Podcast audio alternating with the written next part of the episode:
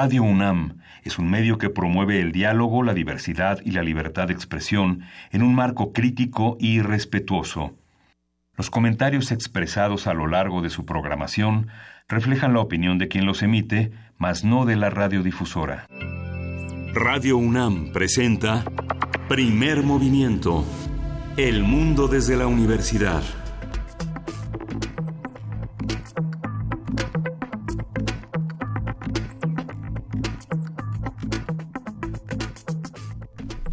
Hola, buenos días. Hoy es viernes 5 de octubre y son las 7.06 de la mañana en esta Ciudad de México en primer movimiento en Radio UNAM. Luisa Iglesias, buenos días. Muy buenos días, querido Miguel Ángel Quemain. Muy buenos días a todos los que hacen comunidad con nosotros. Sí, hemos tenido una semana agitada como lo han sido todas las semanas desde hace ya varios meses, pero con cosas muy interesantes que discutir y que seguir conversando, querido Miguel Ángel. Sí, justamente hay muchas, hay muchas, muchas, muchas noticias que, este, que vale la pena comentar. Bueno, se, se asignó el Premio Nobel de la Paz, no va a haber Premio Nobel de Literatura. Este, esta joven... Eh, ¿Por qué no va a haber Premio Nobel de Literatura? Porque hubo un escándalo sexual en la academia y quedaron este, este puestos vitalicios fueron abandonados no hay un quórum suficiente, según se dice técnicamente hay ocho lugares que pueden emitir un voto, pero no es suficiente. Sin embargo, este el Premio Nobel de la Paz eh, tiene un tema que aquí en Primer Movimiento hemos seguido con mucho interés. Se le otorgó a Denise Mukwege, este doctor que fundó la clínica Pansi en el Congo, que ha atendido a más de 40.000 mujeres por ablación, por violación, y es una de las figuras eh, que, que produce más alegría entre el sector de, de mujeres y hombres empáticos con este con este gran doctor que fundó esta clínica Pansi en 99 y que formó parte de este tanto como esta Nadia Murad de los premios Sájarov los premios Sájarov que fundados en 1988 son como el antecedente de todos estos premios Nobel de la Paz que se han atendido.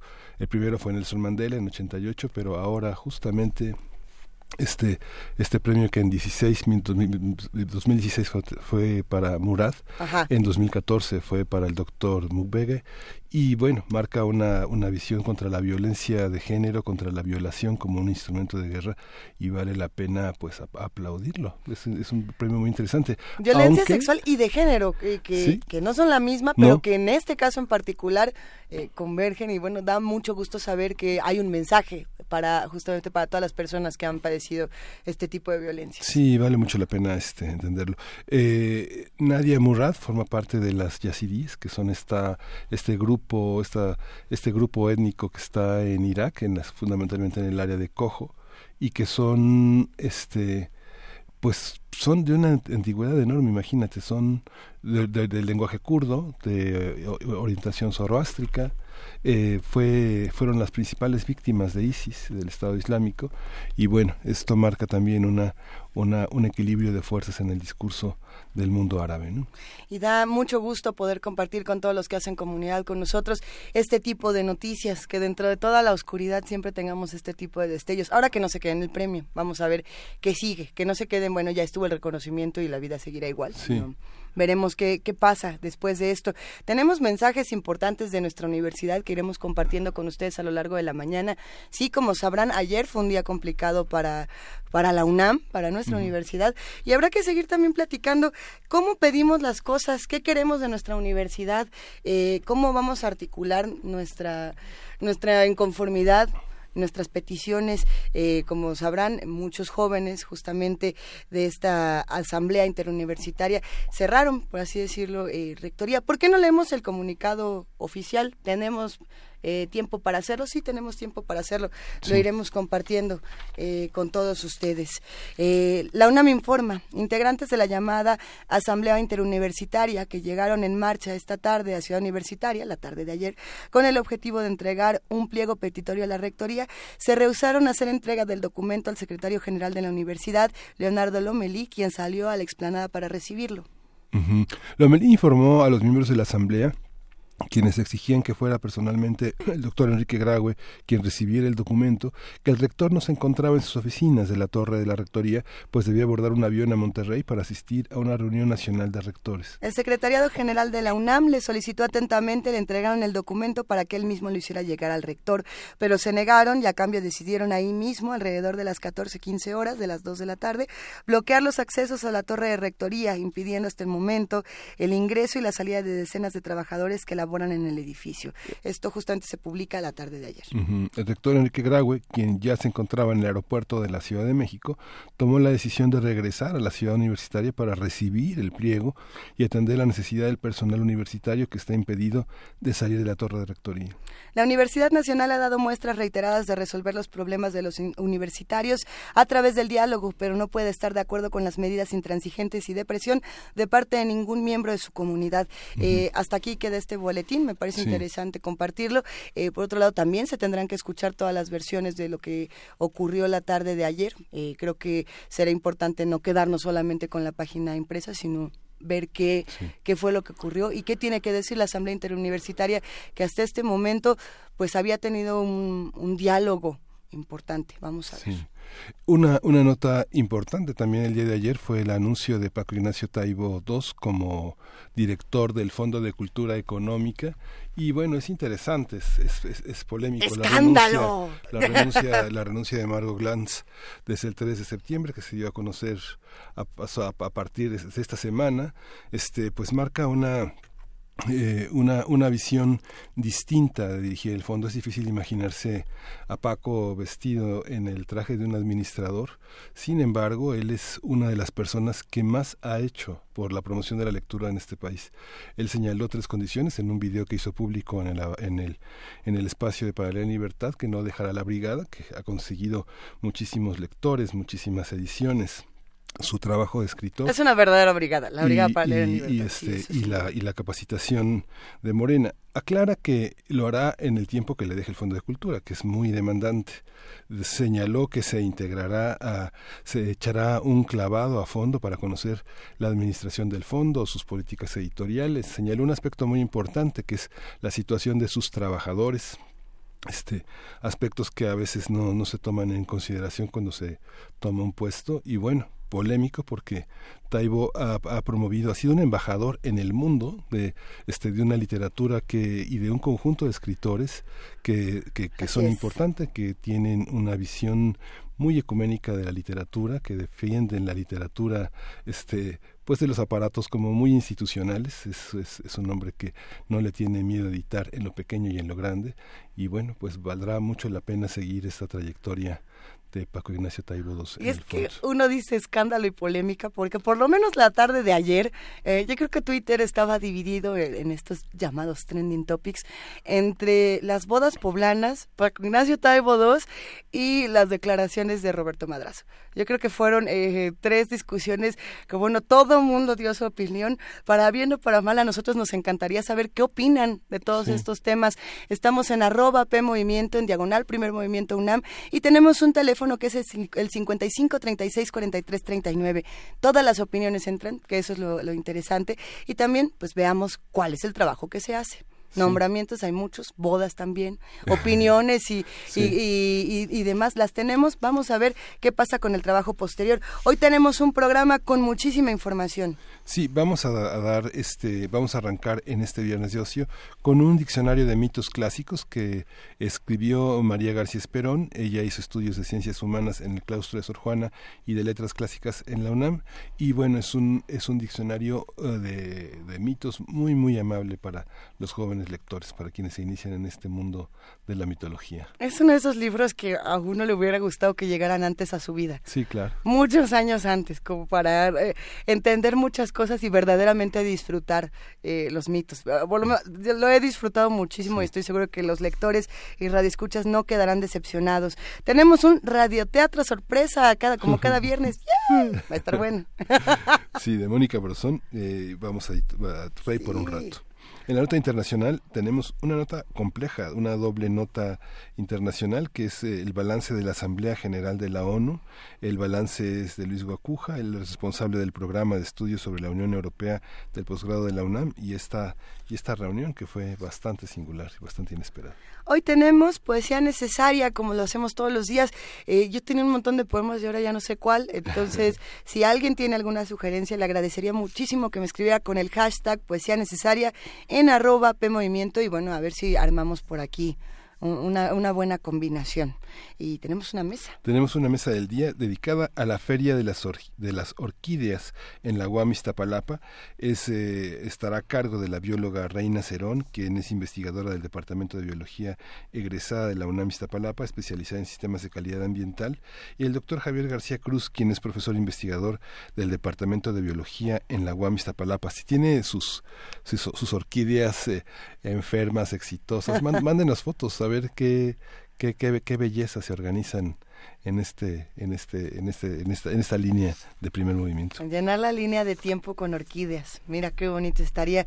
Vamos a llenarla también con música esta mañana y arrancamos con música nueva. Eh, tenemos una, una canción que es nueva, pero no es nueva, es un cover.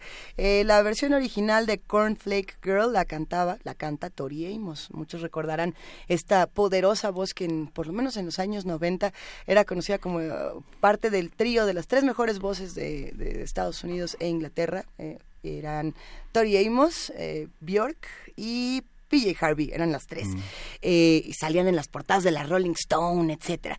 Eh, bueno, pues Tori Amos deja este gran éxito que era Cornflake Girl, justamente eh, una de estas canciones muy bonitas, además muy bellas para despertar. Y Florence, de Florence and the Machine, dijo, pues, ¿y si le hago un cover? Y qué bonita quedó. A ver, vamos a escucharla y a ver qué les parece.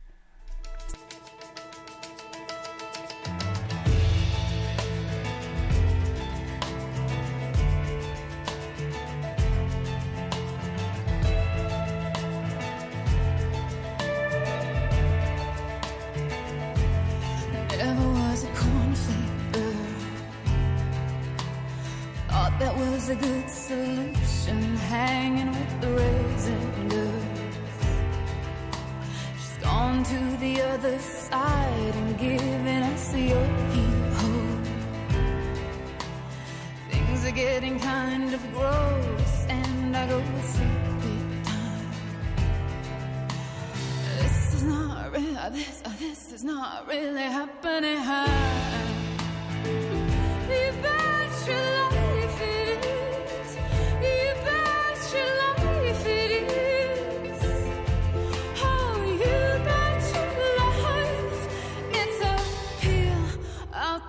washword, just peel out the washword.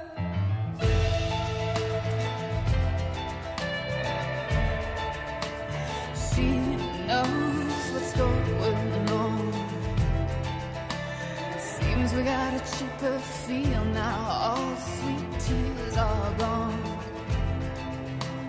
Gone to the other side with my encyclopedia paid a real nice price. She's putting on a string bean love. This is not real. Uh, this, uh, this is not really happening. How? You bet your life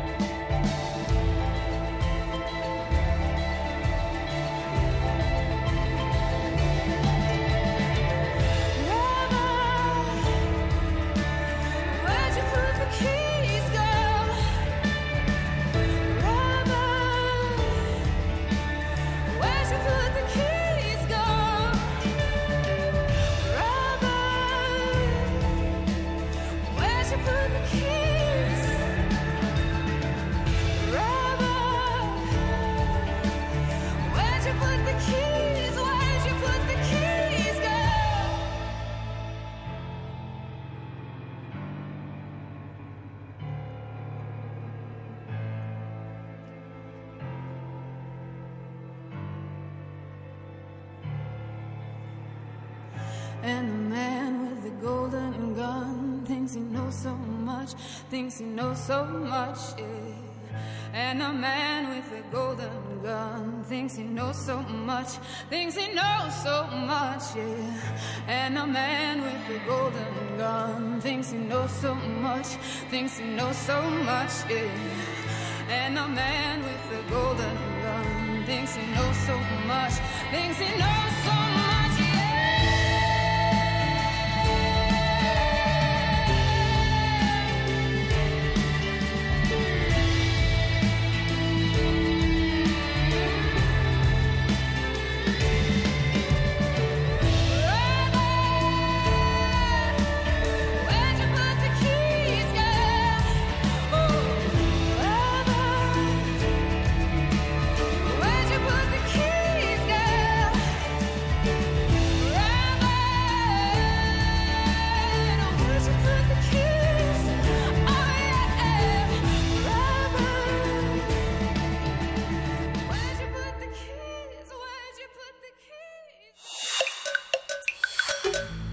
movimiento. Hacemos comunidad. Viernes de ocio. El diccionario de mitos clásicos de María García Esperón y Aurelio González Ovíes presenta un abecedario de la antigüedad grecolatina a través de la prosa y verso que enlistan a través de la prosa y el verso se enlistan los nombres de los protagonistas de distintos relatos fantásticos que se pueden encontrar en las narraciones más importantes que integran la cultura occidental. El texto cuenta con ilustraciones de Amanda Mijangos y ofrece una cosmovisión que entrelaza dos imperios de variadas tradiciones, pero con creencias que convergen en un repertorio de protagonistas similares. A partir del diccionario vamos a hablar sobre los mitos clásicos, cómo seleccionarlos, leerlos y presentarlos a los lectores contemporáneos.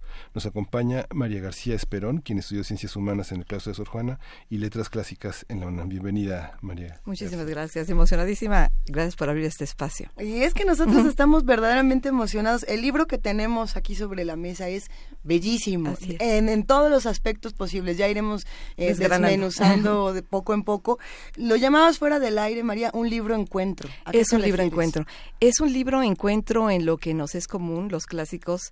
Y quiero, bueno, decir algo que traigo un recado del embajador de Grecia en México, que él es Anastasios Petrovas. Lo vi la semana pasada, le dije que venía aquí, porque lo voy a ver ahora en el Templo Mayor, por eso es un encuentro.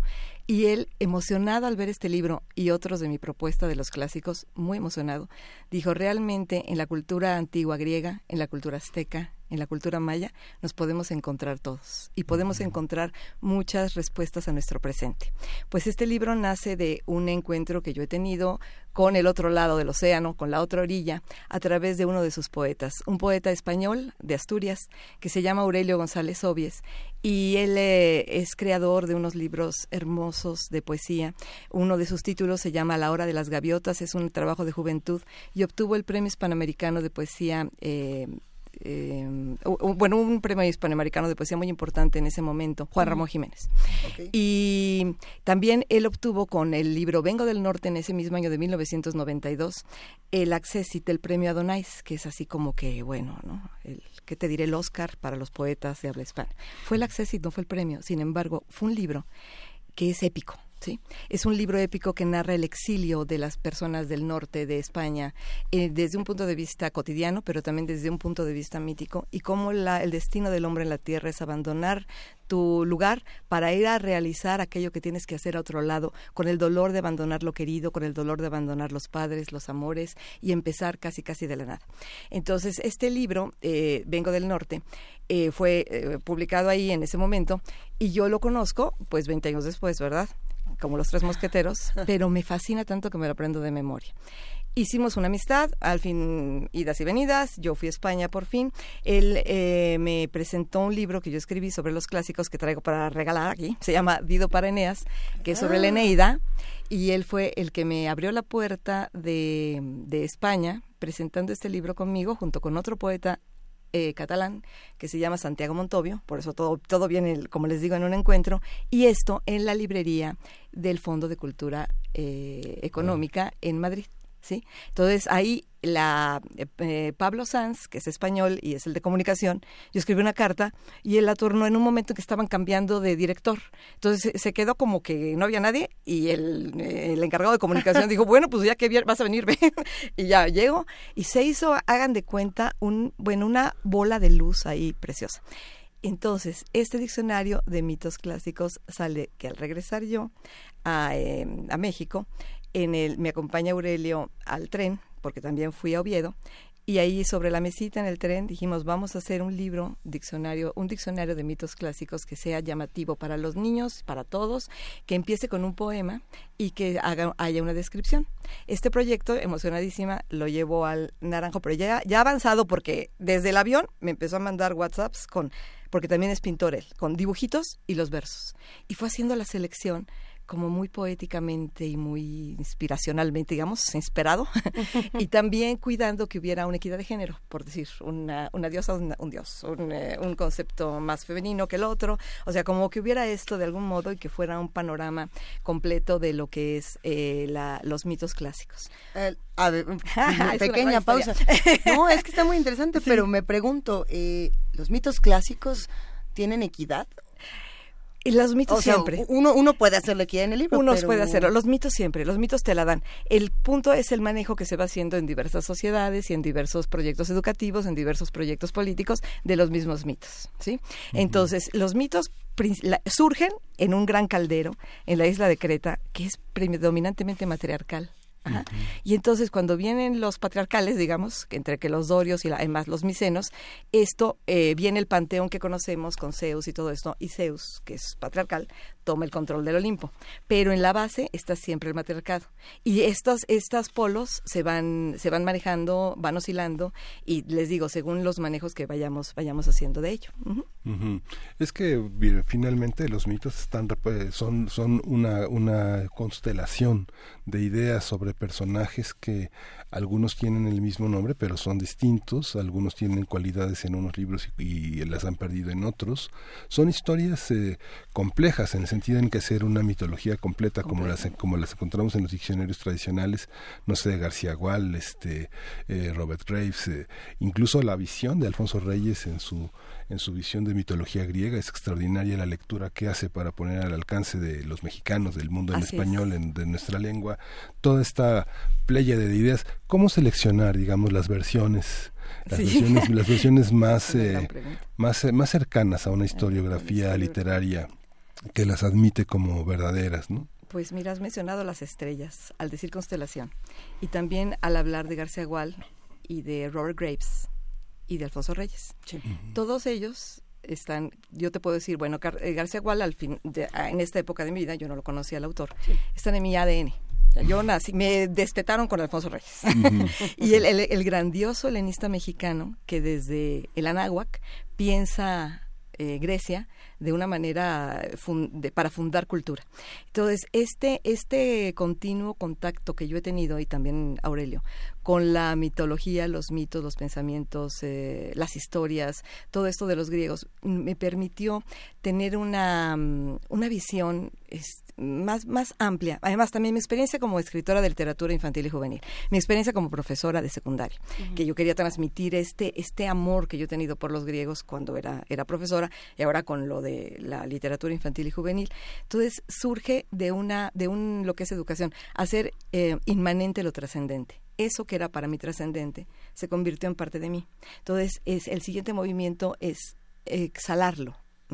Y aquí estamos hablando en este diccionario, y como fue hecho, de un proceso artístico. ¿sí? El conocimiento artístico es por connaturalidad afectiva. Entonces, no es académico, eh, no es así. Es, un, es, una, es una emanación, digamos, una exhalación poética y una exhalación artística. Pero el que se encuentre con el contenido de este libro sí. Sí. va a encontrar, además de todo este trabajo artístico, un contenido muy poderoso. Así es. Y que, y que sí es muy informativo y que sí Totalmente. es duro. Eh, ¿Qué personajes nos podemos encontrar por aquí? Eh, abrimos y la primera que vemos es Aracne. que es Aracne, nuestra sí. consentida. el aracne, nuestra consentida. Este mito de la, la chica que por cometer ibris, cometer desmesura contra la diosa Atenea, es convertida en araña. Ajá. Nos vamos a encontrar el grandioso mito de Orfeo, que para mí es uno de los favoritos, porque pues es este poeta, eh, este músico, este poeta que se le muere su amada Eurídice y desafía la muerte y las leyes todas del universo y con el arte, con la música y con el amor, efectivamente puede cruzar los mundos y puede rescatarla para perderla de nuevo, pero en realidad es para ganarla también a través de la palabra. Eh, nos encontramos a los dioses principales y como son clásicos, estamos hablando de griegos y de romanos. Entonces, a veces usamos la nomenclatura romana, eh, latina, a veces usamos la nomenclatura griega según cada uno de los mitos va. Al final hay una tabla de equivalencias que nos han agradecido muchísimo, que es como obvio, pero sí te sirve mucho para ver cómo, cómo se le decía a tal o cual diosa. Tenemos el maravilloso mito de las parcas, que son estas tres hermanas que cortan el hilo, que tejen el hilo de la vida humana y lo cortan. Son Y- las moiras también. Las moiras, exactamente. Parcas griegas, moiras latinas. Y eh, um, al revés.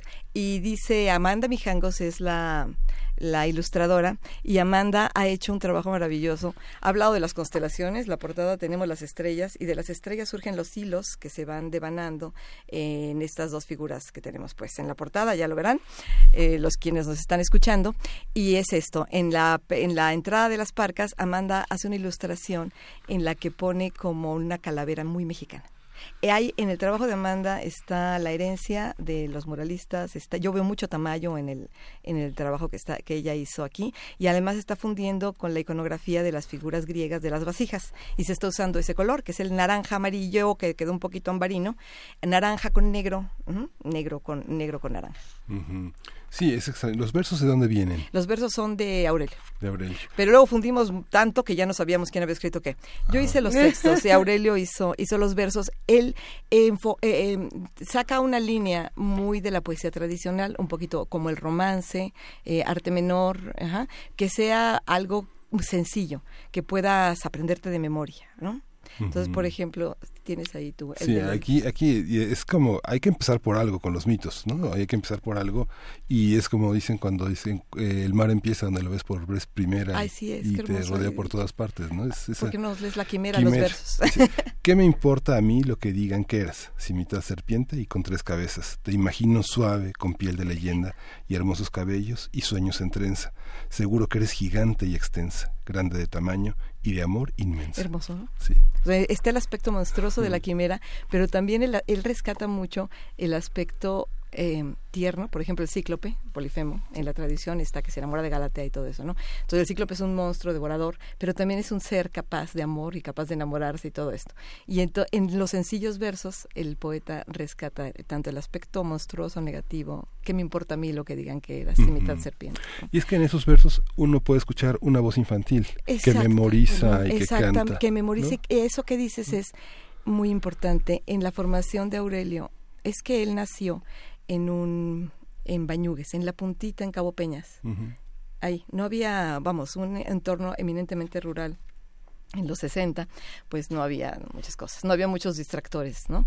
Y él eh, percibe la magia de la naturaleza, la magia del mar, esta canción marina, esta canción de la naturaleza, de las estaciones. Y su madre era una persona del pueblo que acostumbraba a cantar, cantar romances y cantar todo esto. Entonces, esa fue la, la educación, la, la leche, ¿verdad?, que, que él bebió para poder producir estos versos. También tiene su poesía y su creación adultas, pues son más complejas y esto. Pero siempre privilegia la sencillez y siempre la vuelta a la infancia. Como ese lugar dorado, ese lugar donde eh, entre menos cosas materiales tengas y más distractores, más rico es humanamente.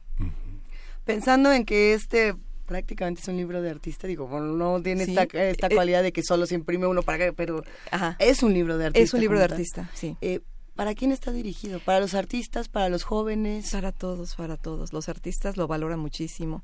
Eh, los amantes de la literatura clásica sienten que les estás dando mana del cielo.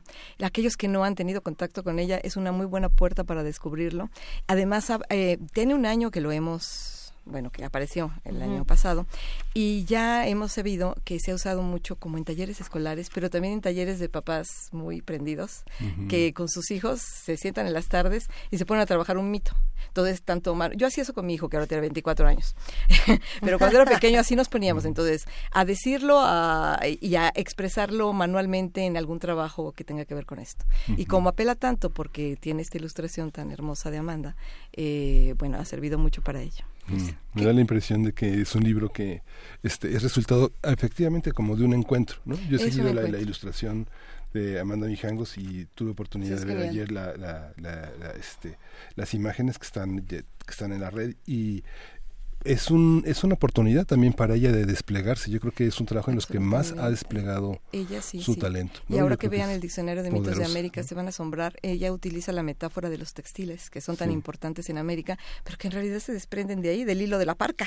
Entonces es un hilo que no tiene una solución de continuidad y que nos da una oportunidad de fundarnos nuevamente como cultura. ¿no? Sí, yo O creo sea- que genera una exposición, digamos, Eh, eh, de- o sea, absolutamente, ¿no? totalmente Esta- es un trabajo de es- autoral de una belleza. Sí, sí, es, sí, profundidad sí, sí, enorme, no, ¿no? todavía no alcanzamos a llegar ahí, pero es que esto apenas acaba de nacer, está comenzando. Y entonces, bueno, también el año pasado, por este mismo mes, lo presentamos en Madrid, pero no fue Amanda, fui yo. Lo presentamos en Madrid con Aurelio y lo presentamos en Oviedo. Y en, eh, en abril pasado, yo fui al Salón del Libro de Pontevedra, que fue dedicado a México, y eligieron como ilustradora a Amanda, coincidentemente. Ya la conocí a Amanda, la conocí cuando, cuando presentamos el libro, pero ahí estuvimos y dimos un taller las dos. Bueno, una, una reunión a niños españoles del libro de los, de este. Eh, Fue, fue así divertidísimo, ¿eh? O- Los niños ahí diciendo sus cosas, y entre la, narrado, la ilustradora y la narradora hicimos un, un encuentro precisamente muy hermoso. Sí, 32 Ay. años tiene Amanda. Sí, 32 es una niña, años es una tiene niña. Amanda. 32 años, Amanda es es una genial. Sí. A ver, hay muchos comentarios en, en redes sociales, como lo sé cada mañana, y, y con estos temas más. eh, Claro, claro. Por aquí, por ejemplo, nos escribe Pei, nos dice, mi mito favorito es el de Ícaro. Eh, ¿Cuál es el tuyo? Mi mito favorito es el de Orfeo. Y, sa- y mi segundo mito favorito es Psige y Eros. Ese no lo pusimos, ¿eh? Pero bueno, pues, el, el libro puede crecer, ¿eh? Continúan Sí, su es, libro. un punto, es un punto de y, partida, y ¿no? además se conectan los unos con los otros, ¿sí? Sí. Entonces está interesante, sí. ¿Por qué pasan los años y seguimos fascinándonos una y otra vez con estos relatos, con estas historias, con estos eh, dioses, con todas estas ninfas, todos estos personajes? ¿Qué es lo que tienen? Me haces que se dice mi piel. Tienen eternidad, los mitos Sí. son eternos. Por ahí lo dice Aurelio en el poema de introducción. Son a- eternos. Y tienen eterna juventud y tienen amor eterno. Y, y además todos podemos dar nuestra versión y todos nos podemos ver reflejados en ellos. Todos podemos hacer un uso personal de los mitos. Nos dice nue- nuestra contribuidora que es Ícaro. ¿Cómo no va a ser Ícaro, no? Este joven tan lindo que se pone las alas que le da su padre. Dice, no vuele cerca del sol, lo primero que hace, porque es, es romper las, las, eh, las distancias, las fronteras. Y si acaso Ícaro muere, trasciende. Y el mar Icario se llama en su honor, ¿no? Y se va al otro lado. ¿Crees que nos puedas leer un Ah, fragmento del claro poema? Claro, por A supuesto. Vamos a ver cuál, igual- y hasta lo abrimos como... Se va a poner a jugar libromancia aquí. Sí, libromancia es lo que yo hago más o menos. Bueno, es que, ¿saben? El del Olimpo me ha gustado muchísimo. Em, a ver si... Viajemos hasta el Olimpo, que quiero que lo conozcas. Allí viven felizmente todos los dioses y diosas. Es una alta montaña, la más nevada de Grecia, desde donde se divisa la grandeza de la tierra. Los dioses madrugan mucho, tan pronto clarea el día, y se toman un tazón de riquísima ambrosía. Comen, ríen y pasean, en cuadrigas y pegasos, y son dueños de la lluvia, de la luz, del mar, del rayo. Ay, Quiero decirles algo. Sí. Dentro de una semana voy a ir a Creta, voy a ir a Grecia, así, llevada en los mitos y cumpliendo pues estos sueños que les digo que desde que nací, ¿no? Entonces yo siempre más soñé a Grecia. Yo no podía pensar cuando era niña, cuando era adolescente, ni siquiera cuando empecé a trabajar, que yo iba a poder subirme en avión, así de ese tamaño, y llegar a, es- a ese lugar de mis sueños. Y gracias a la literatura y gracias a los sueños y gracias a los encuentros, voy a estar ahí. Y voy a ir a visitar el, bueno, la cueva de Zeus. Es en el monte Ida, Pero es que, bueno, ojalá que me inviten luego a otro programa, porque en realidad mi literatura empecé yo a los 40 años a escribir ganando un premio con una novela a propósito del disco de Festos, que es un mensaje arqueológico que no ha sido descifrado, que está en la isla de Creta. Entonces, eso hace 14 años, ¿sí? Y yo descubrí ese libro, ese disco, cuando yo tenía 14 años, que es el primer impreso de la historia, fue enterrado, encontrado, se han hecho muchos intentos de desciframiento, no se ha dado, pero yo en mi vida personal, por eso decimos lo de los mitos, para mí ha sido, bueno, el tesoro, un- encontrarme un tesoro absolutamente y un instrumento de comunicación muy poderoso de unos hombres de la edad de bronce que lo pusieron ahí, lo oí y volcán en erupción. Es que es muy impresionante. En. Italia, Andrea Marcolongo ahora en un mes vendió 150 mil ejemplares de la lengua de los dioses. Pues es, eso es, no es sabía una, es una es una es una es una helenista también, pero es una es una parte de se llama nueve razones para amar a los griegos. No, es que que es una erupción en Italia, digamos, los, los vecinos de Grecia, ahora regresa a Grecia, a Italia, eh, pues, pues, pues, ahora sí que remasterizada. ¿no? Remasterizada es cierto, ¿no? Y en este caso de nosotros aquí en el Anáhuac, yo siempre he sentido una complementariedad muy grande de todo lo que significa la cultura nuestra, bueno, es una mezcla de muchas cosas, la mesoamericana con lo griego. Y ahora les decía, me voy a las 12, nos citamos el embajador de Grecia y yo en el Templo Mayor, porque le dije, permítame, déjeme entregarle el significado profundo, la raíz de México que está aquí. El Templo Mayor es el equivalente a la Acrópolis es el, lu- el lugar sagrado por excelencia y que en el que convergen eh, sueños, ilusiones, conocimientos impresionantes y además es, es invisible, Sí. pero se siente, ¿no? Entonces en el Templo Mayor está el eje del mundo marcado por los antiguos, los aztecas, e inspirados en los teotihuacanos, por supuesto, donde tú te paras ahí, enfrente de eh, donde se juntan la Huitzilopochtli y Tlaloc, o sea, las dos basamentos que serían los templos, y ahí hay una tarjetita y ahí lo dice, los trece cielos, los nueve inframundos y Tlactipac, aquí sobre la tierra. Ahí se encontró la. Ajá, increíble. Sí. Ahí está, ahí al pie está Coatlicue despedazada, porque así tenía que ser, al pie de Coatepec, y además eh, va uno leyendo a través de los mitos la historia, está la placa donde este eh, se, se señala, aquí se arrasó la casa de los conspiradores, Martín Cortés y demás. O sea, muy, muy impresionante, que donde cayó Coatlicue, exactamente en Cerro de Coatepec, son ajusticiados y castigados terriblemente estos por haber querido, alz- ahora sí como dicen, alzarse con la tierra, como decían en aquella época, y ser eh, rey de México. Entonces, este Coyolxauhqui es la reina de la noche, la- destrozada por el rey del día, que es Huitzilopochtli, el sol, y venimos, y son los ciclos. Entonces, esto para mí de- del embajador de Grecia, porque para un embajador es Grecia, ¿no? Yo me he autodenominado embajadora del México antiguo. O sea, yo solita. yo solita, pero bueno. Eh, y entonces es como decir, en- que entre Grecia a la Gran Tenochtitlán. Entró y fue, y yo amo España, ¿eh? Y las cosas que fueron tuvieron que ser porque fue un encuentro tremendo que en el que hubo de todo. Entró la Edad Media, entró la religión vertical de la Edad Media, no entró Odiseo. Y yo que eh, pienso que podemos hacer un encuentro en que entre Odiseo, porque Odiseo era el hombre que visitó muchas tierras, conoció muchas maneras de pensar y entendió que ninguna era mejor que otra, sino que todas son complementarias. Entonces esto es emocionante. A ver, tenemos esta publicación maravillosa, Diccionario de los Mitos Clásicos, eh, editada justamente por El Naranjo, y viene otra. Ya está. Digo, sí se puede platicar un Claro, absolutamente. eso. Sí, ya, ya lo tenemos. Eh, lo presentaremos en la Feria del Libro Infantil y Juvenil el 19 de noviembre. Y es Diccionario El de Mitos día de, América. El último día, sí. Es que yo me voy a Quito a presentar no estos, sino un libro que se llama Tigres de la Otra Noche, que es un poemario con el que obtuve premios Panamericanos de Poesía para niños hace tiempo, pero es un libro poderoso porque trae en realidad el mito del tigre, el jaguar y todo eso. Entonces no pudo ser antes, tuvo que ser el último día de la feria. Y este, el mito, de, el, perdón, el libro, mito, Diccionario de Mitos de América, lo- como les decía, continúa la metáfora de los tejidos, una ilustración preciosa, incluye una sorpresita dentro, Ah, bueno Eh, que se puede desprender, pero bueno, eh, para que sepan, y empieza con, así como este empieza con la A de aracne, este empieza con la abuela araña, porque la araña está aquí en este mito de aracne, en la, eh, el laberinto es una telaraña, y está presente en los mitos de Norteamérica, Hopi y todo esto, y yo soy una fanática de Teotihuacán. En el mural del Tlalocan, en el árbol maravilloso este del Tlalocan, está la araña colgada. Entonces la araña es la que nos teje. Soy una amiga, bueno, casi me considero escritora colombiana porque mis mayores libros están ahí. ¿no? Y ahí en Colombia está la etnia guayú, que hace las bolsas preciosas esas que han visto, que es una... es- Sí, sí, sí. ta, ta, ta, y ahí hay un mito que es una araña. Entonces, esa araña se llama Walecker y estará en la W en este, en este libro. Entonces, es un tejido sin final que viene.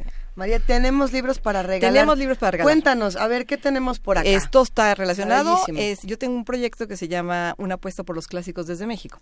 Tenemos El Anillo de César, que lo publicamos en 2012, pre- eh, y es trata la historia de Julio César en eh, 24 capítulos, como son 24 los cantos de la Ilíada y la Odisea, y empieza, o sea, va de atrás para adelante. O de adelante para atrás, más bien. No, de atrás para adelante. o sea, al revés. Empiezas con el 24 y terminas en el cero. El capítulo 24 es el asesinato de Julio César. Y entonces cada es como muy es polifónico, eh, donde se ven diversos puntos de vista de los personajes y se llega a un, a un punto mágico donde se va eh, se hace un ciclo que es una eternidad que pa- viene parte del lenguaje mítico. Y aquí es mucho el, el es literatura para jóvenes pero bueno es para todos política. O sea cómo hacemos conciencia de que como Julio César a los 16 años dijo a mí me necesitan o sea yo voy a dar mi vida por esto y voy a contar estas energías en fin. Dido para Eneas se desprende de la Eneida de Virgilio la historia de la reina Dido enamorada del rey del eh, príncipe Eneas el príncipe troyano. Y aquí me dieron una distinción importante IBI International Book Board for Young Readers en 2015 que consideraron, y les agradezco muchísimo que hayan abierto su corazón a estos mitos, que esta historia acercaba los clásicos a los jóvenes de una manera emotiva, cercana y todo esto. Entonces fue, estuvo en la lista de honor IBI 2016, Dido para Eneas, y es la misma reina en primera persona que narra su amor tremendo por Eneas, y bueno, y este, en fin, aquí yo hice un uso personal del mito en alguna circunstancia de mi vida y entonces fue una ah, poderoso. Hermoso. Excelente. Sí, sí, sí. Pues A ver, agradecemos mucho. sí. de Dido para Nes tenemos Dos. dos. Dos didos para Nes. El anillo de César tenemos uno y se van a ir por teléfono. 55 36 43 39. A los trampos que llamaron antes y que ya se llevaron, creo que ya hasta se los llevaron. ¿Ya se fueron todos mientras hablábamos? No. 55 36 43 39. En este momento se están yendo los tres libros y pues no nos queda más que agradecerte. No, y a María. ustedes, imagínense qué oportunidad tan mágica. Ha sido una conversación muy bella. El libro está bellísimo, pero además hacer esta invitación Sí. a que los lectores se acerquen a las colecciones que tiene el Naranjo. A ver, eh, el Ah, diccionario pertenece a los, Los clásicos, clásicos. de Naranjo y estos libros pertenecen a la colección Ecos de Tinta. Así es. Y están increíbles. y también tenemos en Ecos de Tinta de mi autoría, es que estoy aquí, hablo de mí, yo mime conmigo, Copo de Algodón, que es la historia de la hija de Moctezuma. Y entonces es una historia entrañable como una niña de 10 años, pues vive, es la princesa, ¿verdad? Una de ellas, pero la más importante porque era quien su padre quería más, y ella recibe a los españoles. Entonces, como niña, sin saber si son buenos, son malos, son dios, eh, se va enterando más o menos y es una hermosa aventura en la historia. Pues muchísimas gracias, María García Esperón. Un placer. Gracias, queridos Qué amigos. buenas charlas, querido Miguel Ángel. Sí. Así da gusto despertar. como Sí. de que no? Y bueno, vámonos, vámonos, vamos con música después de esta, de esta conversación de Sofía Viola. Vamos a escuchar Respirar el alba. Por el cielo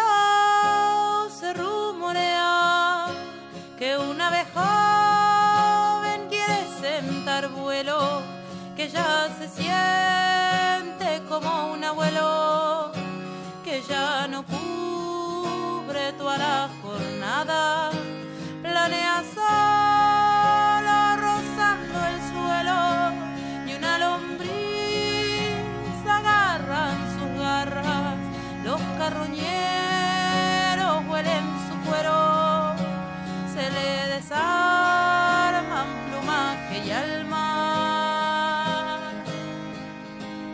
Bebe agüita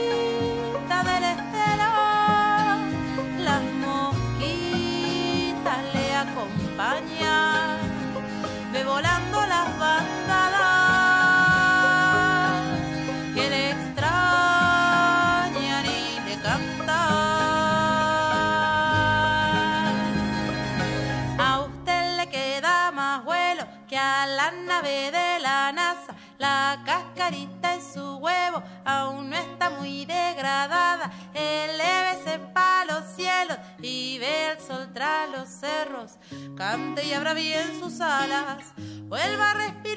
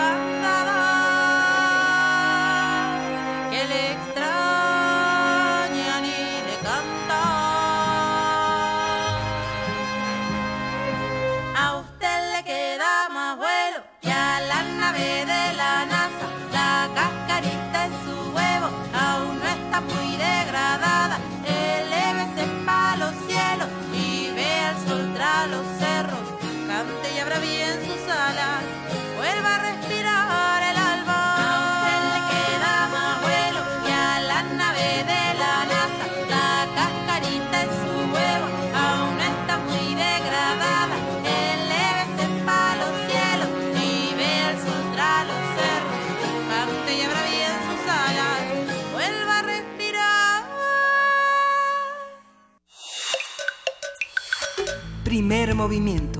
Hacemos comunidad. Para teatros, los radioteatros de primer movimiento.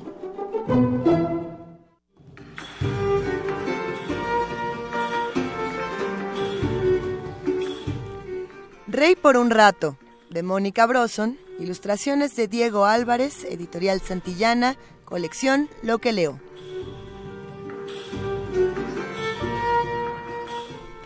Hace muchos años, en una gran ciudad, un niño soñó que era un rey que vivía en un gran palacio, que estaba rodeado de fieles colaboradores y tenía a su lado una hermosa reina con quien bailaba valses en su gran salón. El niño despertó lleno de ilusión. Ahora tenía una meta. Quería ser rey. Tenía una meta y también un gran problema. No es por pesimismo, pero realmente no había muchas posibilidades de que ese niño, por muy grande que fuera su ilusión y muy fuerte su voluntad, llegara algún día a ser rey. ¿Por qué?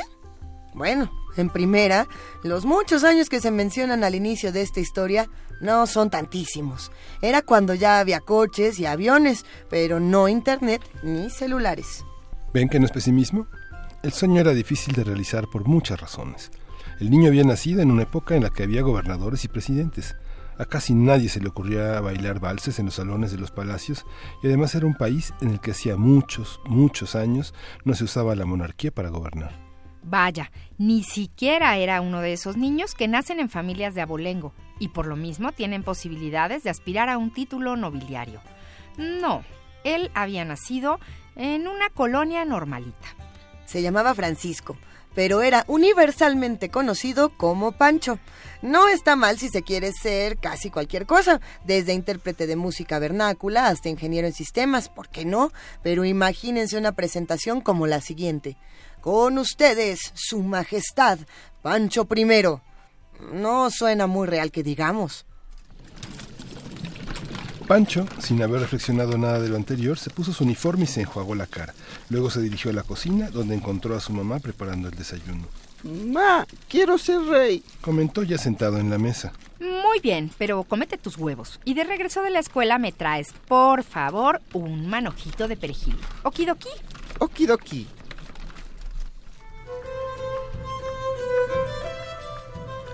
Pancho emprendió el camino a la escuela con su sueño dándole vueltas en su cabeza. Es importante decir que había una razón por la que tuvo ese sueño y se lo tomó tan en serio. Pancho leía mucho, pero en su tiempo no había gran variedad de libros infantiles y los que él tenía eran puros cuentos de hadas. Sus libros hablaban de bosques mágicos y reyes valientes que un día fueron príncipes y desencantaron a su futura reina besándola en los labios. También hablaban de lo bien que se la pasaban los reyes cuando ya lo eran, pero ningún cuento funcionaba como manual de cómo convertirse en rey en ese tiempo. Pancho pensó que no era hijo de reyes y tampoco había un dragón o un conjunto de brujas que asolaran el barrio para que él pudiera deshacerse de ellos. El peor peligro que Pancho tendría que sortear en breve era un examen de ortografía.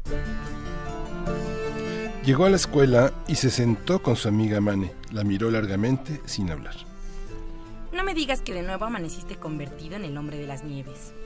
Le dijo ella preocupada. No, no, es más simple. Es que quisiera ser rey. Ah, más simple, qué bien. ¿Hasta qué hora leíste anoche? Mm, hasta las once y media. ¿Y cómo para qué quieres ser rey? Ah, pues para gobernar, que la gente esté en paz. Y para repartir las cosas y el dinero. Y hacer que los fabricantes de galletas les pongan más relleno cremoso. Ay, pero lo de los reyes ya no se usa. Ahora tenemos presidentes y eso está mucho más fácil, porque cualquiera puede ser presidente. Mira, solo te tomas una foto con una sonrisota, le pones un letrero que diga Pancho Miranda para presidente, le sacas muchísimas copias, las pegas en todos los postes de la ciudad y ya. No era tan emocionante como matar un dragón, pero ciertamente parecía más fácil. El problema era que los presidentes utilizaban traje y corbata, no cetros ni coronas, y nunca aparecían bailando valses con sus esposas. Tampoco daban la impresión de ser muy felices cuando salían en la tele, ni eran precisamente adorados por todos sus súbditos. No, presidente, no. Si no puedo ser rey, no quiero nada. Dijo Pancho con el tono que correspondía a un berrinche mediano, pero prometedor. Mira, hagamos algo. Hoy, todo el día, haz de cuenta que eres un rey que se disfrazó de persona cualquiera para ver cómo es la vida de las personas comunes y corrientes. A ver cómo te sientes. A Pancho le quedó clara la propuesta de su amiga hasta el recreo. Estaba sentado comiendo su sándwich cuando Mane se aproximó a él corriendo. ¡Pronto! ¡Ahí está tu oportunidad! Dale, sí, te voy a dar una tuna. Dijo Mane señalando hacia un punto del patio donde estaba Camilo, un niño grandote y bravucón que se autonombraba el Chacal. Intentaba quitarle su torta a Noé, un niño que medía como 20 centímetros menos que él. ¡Qué oportunidad! Mane le dijo que en su papel de rey, que estaba disfrazado de persona cualquiera, era su deber impartir justicia. Y qué mejor que hacerlo en ese momento y proteger de las garras del chacal a Noé, que no era muy fuerte. No tenía muchas ganas de ayudar a Noé, pero sabía que Mane estaba en lo cierto. Si tenía madera de rey, ese era un- una buena manera de demostrarlo. Mm, okidoki. Murmuró y caminó hacia la zona de conflicto. Durante esos pasos, mientras visualizaba al chacal como un dragón, Pancho creyó sentir una oleada de valentía y nobleza digna de un rey. La voz de Pancho temblaba un poco también. Yo creo que no deberías quitarle su torta Noé. ¿No ves que está...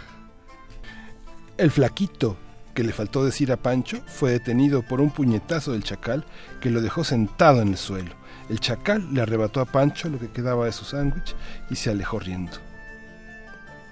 Después del recreo, Pancho estuvo pensando que tal vez eso de reinar podía ser muy complicado y se le quitaron un poco las ganas. A la hora de la salida, Pancho se disponía a acomodar sus útiles para irse cuando Noé se acercó a su banca, puso una bolsita de plástico sobre la mesa y con la cabeza un poco gacha dijo Gracias por salvar mi torta del chacal. Estaba muy buena. La bolsa contenía unas monedas de oro, de chocolate, o unos chocolates disfrazados de monedas de oro, como quieran ustedes verlo. Pancho los recibió como si fueran de oro de verdad y después de decirle a Mane que siempre sí quería ser rey, caminó a su casa muy satisfecho. Aunque las punzadas de su mejilla insistían en recordarle lo riesgoso que resultaba imponer justicia, las monedas de oro y la sonrisa de agradecimiento de Noé compensaban la molestia.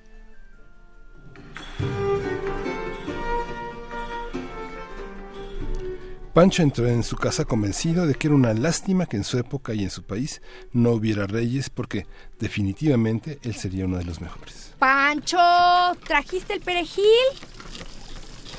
Lo interrumpió el grito de su mamá. Un rey buenísimo completó su pensamiento. Tal vez un poco olvidadizo, pero seguro buenísimo.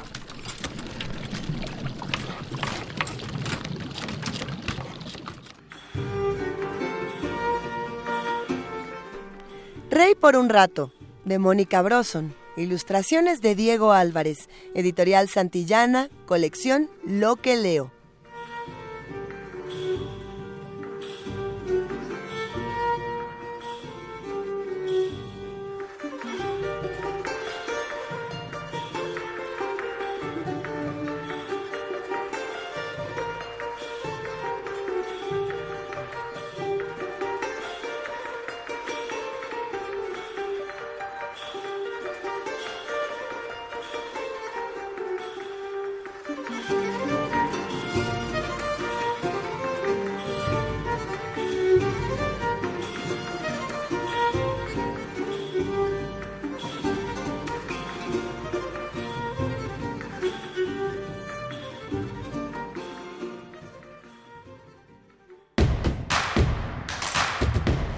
Síguenos en redes sociales. Encuéntranos en Facebook como Primer Movimiento y en Twitter como arroba PMovimiento. Hagamos comunidad.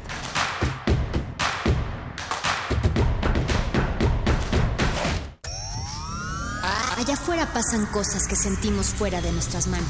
¿De qué tenemos que pedir perdón? ¿De no morirnos de hambre? Creemos que solo pertenecen a los políticos. Hemos sido tolerantes hasta exceso de Pero en ese mundo, controlado por una minoría, los de la mayoría tomamos las decisiones. Esto es un fanzine sobre la agenda pública y tus derechos en ella, a ritmo de cumbia y salvaje pop. pop. El modernísimo. Todo es política. Miércoles, 21 horas. Por el 96.1 de FM, Radio UNAM. De los riesgos del poder se ha dicho todo, y aún así, a lo largo de los siglos, todo lo que se ha dicho ha vuelto a ocurrir. Lunes de Teatro de Radio UNAM te invita a contemplar el reflejo de la lucha por el poder en el México contemporáneo al lado de los clásicos. Calígula y Británico. Versión libre de Santiago de Arena a partir de los textos homónimos de Jean Racine y Albert Camus. Dirección Sergio Cuellar. Todos los lunes de octubre a partir de las 19 horas en la sala Julián Carrillo de Radio UNAM. Adolfo Prieto, 133, Colonia del Valle, cerca del Metrobús Amores. Entrada libre, solo para mayores de edad. La cuna de las instituciones políticas y sociales se tambalea. Radio, Radio UNAM. UNAM. Experiencia, Experiencia sonora. Este es un momento de alegría para todos, porque iniciaremos un cambio verdadero por la vía pacífica. Es un momento histórico para el pueblo de México. Los gobernantes electos de Morena estarán a la altura y serán ejemplo de honestidad, austeridad y eficiencia. Los legisladores y funcionarios estarán al servicio de la nación. Morena gobernará para todos. Gracias por tu voto. Juntos haremos historia. Morena, la esperanza de México. El Laboratorio Arte Alameda exhibe la muestra Los pies en el agua y la mirada en las estrellas, Esperando el relámpago, integrada por 10 piezas pictóricas, escultóricas, mecánicas, fotográficas, sonoras y fílmicas, que son el resultado de la convocatoria del programa Arte, Ciencia y Tecnología, convocado por la Secretaría de Cultura, el CENART, el INBA y la UNAM, para vincular el arte y la tecnología. Los pies en el agua y la mirada en las estrellas, Esperando el relámpago, se puede visitar en el Laboratorio Arte Alameda.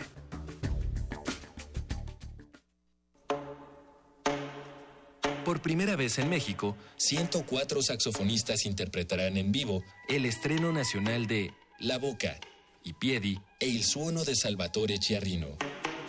Vive esta experiencia única el próximo 7 de octubre en Casa del Lago UNAM. Este concierto surge en el cuadragésimo Foro Internacional Música Nueva Manuel Enríquez y el Festival Música contra el Olvido. Consulta horarios en www.casadelago.unam.mx.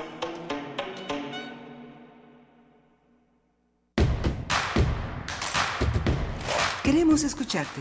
Llámanos al 55 36 43 39 y al 55 36 89 89. Primer movimiento. Hacemos comunidad. Y en este momento son las 8 de la mañana con 4 minutos de este viernes 5 de octubre. Y esta es, querido Miguel Ángel Quemain, la segunda hora de primer movimiento. La segunda hora de primer movimiento y hay muchas eh, intervenciones, muchos comentarios de nuestros radioescuchan, de Miguel Ángel Gemirán. Hay, hay mucha, este, mucha incomodidad con la foto de la revista, con la portada de la revista Hola por parte de muchos radioescuchas. Hay una, este, es un viernes de complacencias y, y, bueno, vamos a atender las que están llegando poco a poco. Eh, les convocamos a este, los que tengan orquídeas a que nos manden una, una foto de su orquídea sana o enferma. Ya veremos qué se puede hacer por ellas. ¿Qué se hace por la orquídea? Y bueno, Daniel Bautista dice, somos afortunados de tener a Paco Ignacio Taibo II en el Fondo de Cultura. Hay Martelena Valencia, este, eh, faltó Rosas en el Mar de Auté. Hay una versión de Maciel con Auté, ojalá la pongan el Zarco nos dice que le gustó muchísimo que pusiéramos a Florence and the Machine, le mandamos un abrazote. Eh, también abrazamos a Daniel Bautista, a Pablo Extinto, a Diogenito que nos dice, y él así como planteamos las preguntas esta mañana, nos responde punto por punto. Bien ahí Diógenes, dice, eh, Taibo 2 totalmente de acuerdo, nadie como él frente a la promoción del libro y la lectura. Luego dos, dice, portada de Nola ya friegan, en su dinero, es, es su dinero, pero contrario con el proyecto votado en julio, pues pues. Eh, número tres, Madrazo. Híjole, vamos a ver qué dice Madrazo, Diogenito. Dice, tan impresentable como Felipe Calderón, lo que digan los exhibe. Pues ahí queda esta opinión, sí, sin duda. Eh, eh, muchos han opinado así esta mañana y es importante seguir compartiendo todas estas opiniones en arroba P Movimiento, diagonal, primer movimiento UNAM y en el teléfono 55 36 43 39. Sirva esto de volada para mandarle abrazote a Re Guillermo, Alberquita, Miguel Ángel Gemirán. ¿Quién más nos escribe? Pablo Extinto. Ándale, al buen que Pablo. Ya, que ya la mencionaste, que su mito favorito es Ícaro el de Ícaro. Y muchos por acá, mi Tulpa ya nos está diciendo que ama la voz del Rey Pancho. Eh, sí, Rey Pancho es nuestro eh, jefe de noticias, Antonio Quijano, eh, que además es el que siempre hace estos personajes que tienen una voz, las voces más peculiares las hace él, tiene, tiene unas voces divertidísimas. Si, si vinieran a los ensayos del radioteatro se divertirían mucho con nosotros. gracias por hacer comunidad, estamos por acá. Escríbanos, llámenos, los invitamos a que se queden porque hay música ¿Y qué vamos a escuchar? ¿Es complacencia o no es complacencia? Sí, tenemos una complacencia, Miguel Ángel. A ver. Es la 5. Es Blue Oyster Cult, Don't Fear the Reaper, de, para Soy Arellano.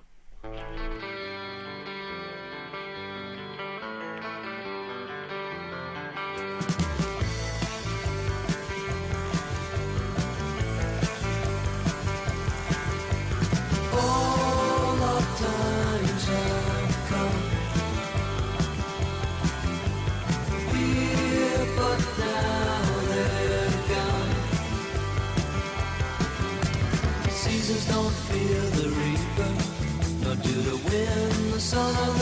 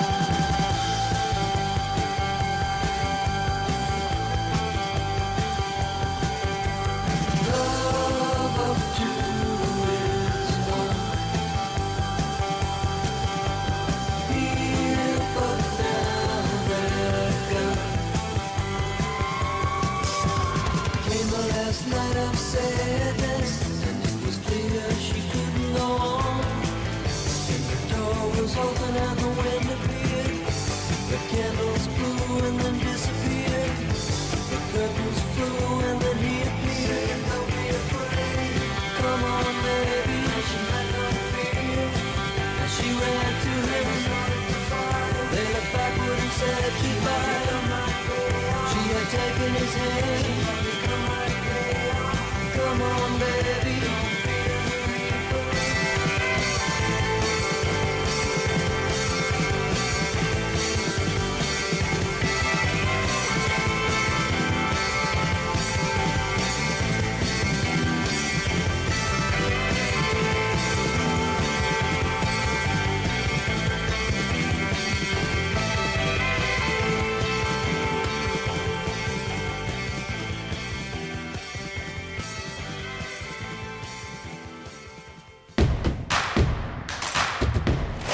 Encuentra la música de primer movimiento día a día en el Spotify de Radio UNAM y agréganos a tus favoritos.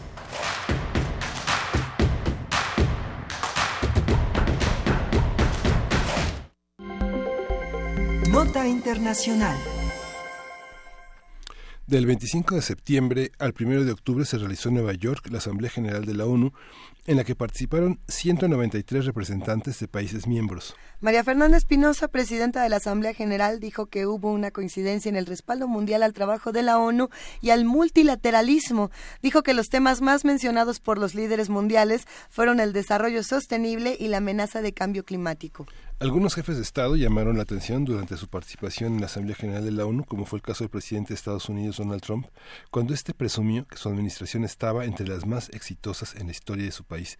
Los asistentes se mofaron del mandatario. Habrá que puntualizar que se mofaron porque lo dijo medio al revés. Bueno, ahora lo, platicamos. Vamos a conversar sobre la Asamblea General, quiénes fueron, qué se dijo, dónde se colocaron los actores y las fuerzas internacionales. Para ello nos acompaña Luis Guacuja, responsable del programa de estudios sobre la Unión Europea del posgrado de la UNAM. ¿Cómo estás, querido Luis? ¿Qué tal, Luisa, Miguel Ángel? Saludos al auditorio. Muy bien. Siempre Gracias. es un, un gusto escucharte eh, y más cuando es un tema tan complejo y tan amplio como este. A ver, eh, ¿cómo vamos diseccionando esta Asamblea General de la ONU? Bueno, ah, habrá que decir que esta asamblea que se realiza ah, cada año con los temas eh, de interés global, eh, ahora pues hubo un recuento de algunos asuntos eh, eh, que ya han estado pendientes, como la desnuclearización de Corea del Norte, como el tema de Irán y Arabia Saudita, como el tema de Siria, eh, el asunto de la crisis eh, migratoria, sobre todo en, en Venezuela, los asuntos en Nicaragua, eh, el conflicto Israel-Palestina eh, y los temas de cambio climático y desarrollo y operaciones de paz, en- entre otros. Eh, pero hay que decir que fue una, una asamblea un tanto amarga, no hubo anuncios eh, espectaculares, hubo más eh, este sabor que queda después de- del discurso de, de un Donald Trump, ¿no? alejado del multilateralismo, multilateralismo eh, enarbolando su ah, American First en, la asamblea de, la ONU, eh, pues las manifestaciones eh, que contrastan de manera importante de Emmanuel Macron y estos discursos quizá que habría que destacar de, eh, de Nicolás Maduro y de Ortega por el caso de, de Nicaragua justificando lo que pasa en sus países, ¿no? Pero en general una una asamblea un tanto deslucida. Ujú. Se pensaba, se, se- en, en varios medios eh, europeos se señaló que el discurso de Sergei Lavrov, este eh, ministro de Exteriores de la Federación Rusa, hace un balance bastante eh, polémico sobre eh, el mapa del mundo post-occidental. ¿Cómo ve Rusia desde esa perspectiva al mundo?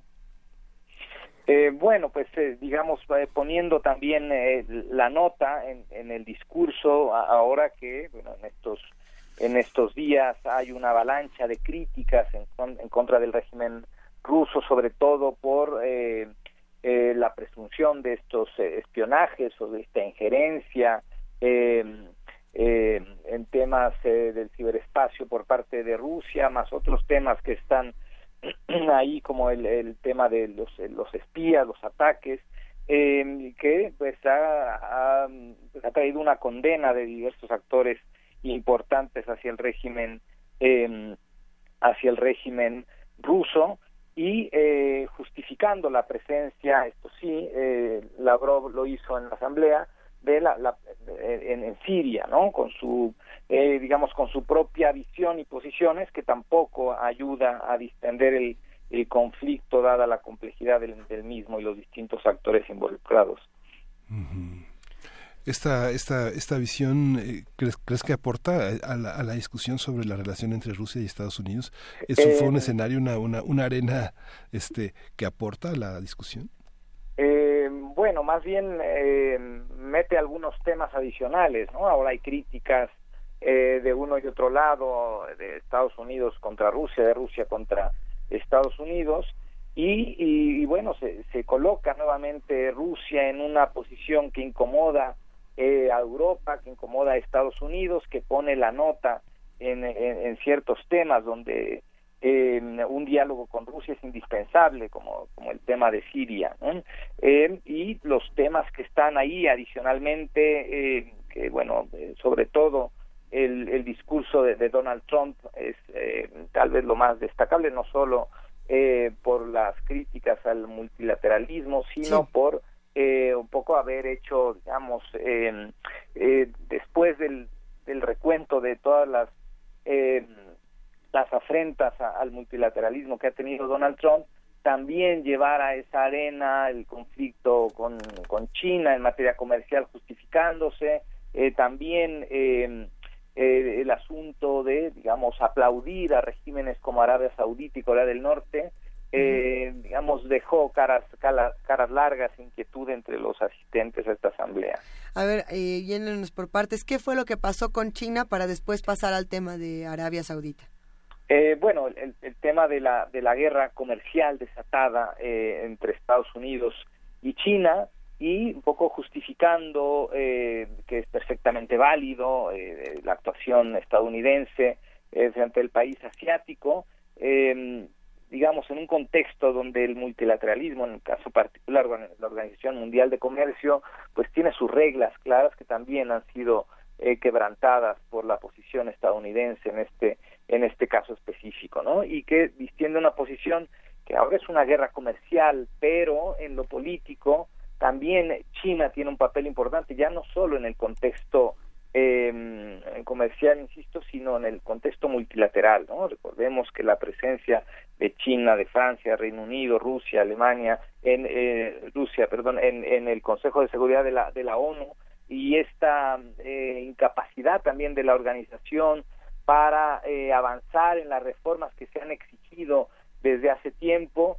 Eh, digamos, queda mal el, el, tema de, de, las críticas de, un Donald Trump muy envalentonado que insiste en amenazar al sistema internacional y una organización que ha ido demasiado lento. Eh, también la crítica la, la, la, llevó el propio Emmanuel Macron diciendo que había que apurarse, ¿no? Y un poco después de este discurso de Donald Trump y el contraste eh, que hace eh, Emmanuel Macron defendiendo el multilateralismo, y, eh, digamos, criticando eh, esta bandera de la soberanía del de, de inquilino de la, de la Casa Blanca. Uh. Oye, Luis, esta, esta mención, digamos que va unida con una visión este, político-filosófica de la, del pensamiento de Trump, si es que podemos calificar de pensamiento sus, este, sus expresiones políticas, esta idea de acabar con eh, eh, la migración atacando sus raíces que están justamente en la globalización de una serie de tratados que han permitido la, presencia de Latinoamérica en Estados Unidos hizo la excepción con México, pero lo que llamó la atención fue su referencia a la doctrina Monroe, donde señala que las transnacionales ya no podrán interferir en la gobernanza y de alguna manera hace una apología de esta doctrina que eh, pone sobre la escena también su, fa, su fanatismo por Andrew Jackson y Richard Nixon. ¿Esto cómo, cómo se debe de tomar? ¿Qué, este, ¿Es una declaración de principios? ¿Es, eh, es ¿Esas transnacionales contribuyeron a, al derrocamiento de varios gobiernos en Latinoamérica a través de sus impactos comerciales? Pero ¿cómo leerlo hoy?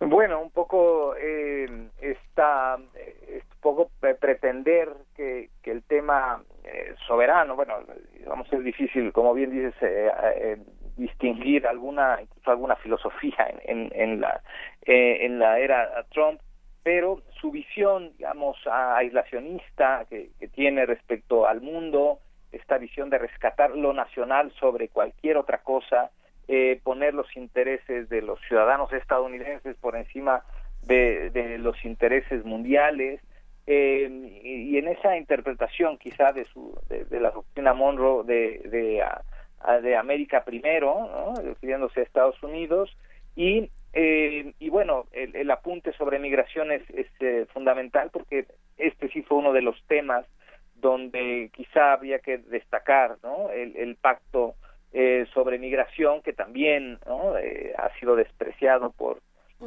eh, por, por Donald Trump en un momento donde hay una crisis mundial que ya no solo es una crisis de África hacia Europa o de la frontera México-Estados Unidos, sino que se ha extendido a otras latitudes. Eh, Vemos acciones y reacciones de lo que pasa con esta migración masiva de venezolanos que ya afecta eh, a, a Brasil o a Costa Rica, en fin, a los vecinos de, de aquel país y que se, se vuelve un fenómeno que hay que atender de manera importante, los esfuerzos que ha hecho la comunidad internacional en ese, ese sentido y eh, eh, nuevamente la manera en que Donald Trump pues, simplemente desprecia eh, el escenario, eh, eh, los pactos internacionales, los problemas globales, eh, de cambio climático, migración, refugio, eh, los mismos temas de seguridad, ¿no? Al, al tener estos desplantes eh, resaltando sus relaciones de cercanía con, con Corea del Norte, su,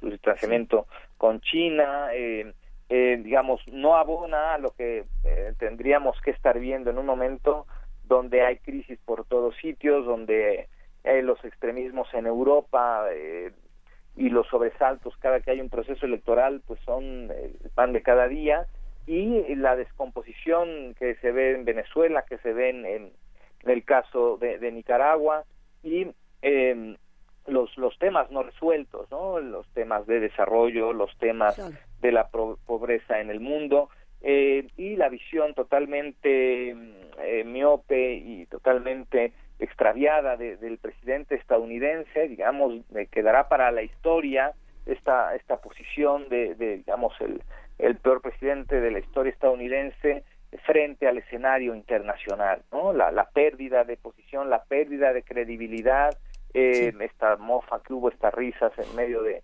de, de su discurso, eh, eh, quizás son muestra de ello, ¿no? Un, eh, digamos, hablando en otro idioma totalmente distinto ante sus interlocutores. Ahora que es interesante como esa mofa y esa risa eh, quitaron también un poco del reflector otros temas que también fueron importantes dentro de esta Asamblea General. Eh, digamos, ya se habla en, en todos los espacios de lo que ocurrió con Trump. Eh, no, se ha, no se ha discutido tanto, por ejemplo, como ya lo decías Luis, el tema de, de Rusia, de Siria, de China. Y otro tema que por ahí llamaba mucho la atención es el tema de Nicaragua. ¿Qué podemos decir de lo que pasó con Nicaragua?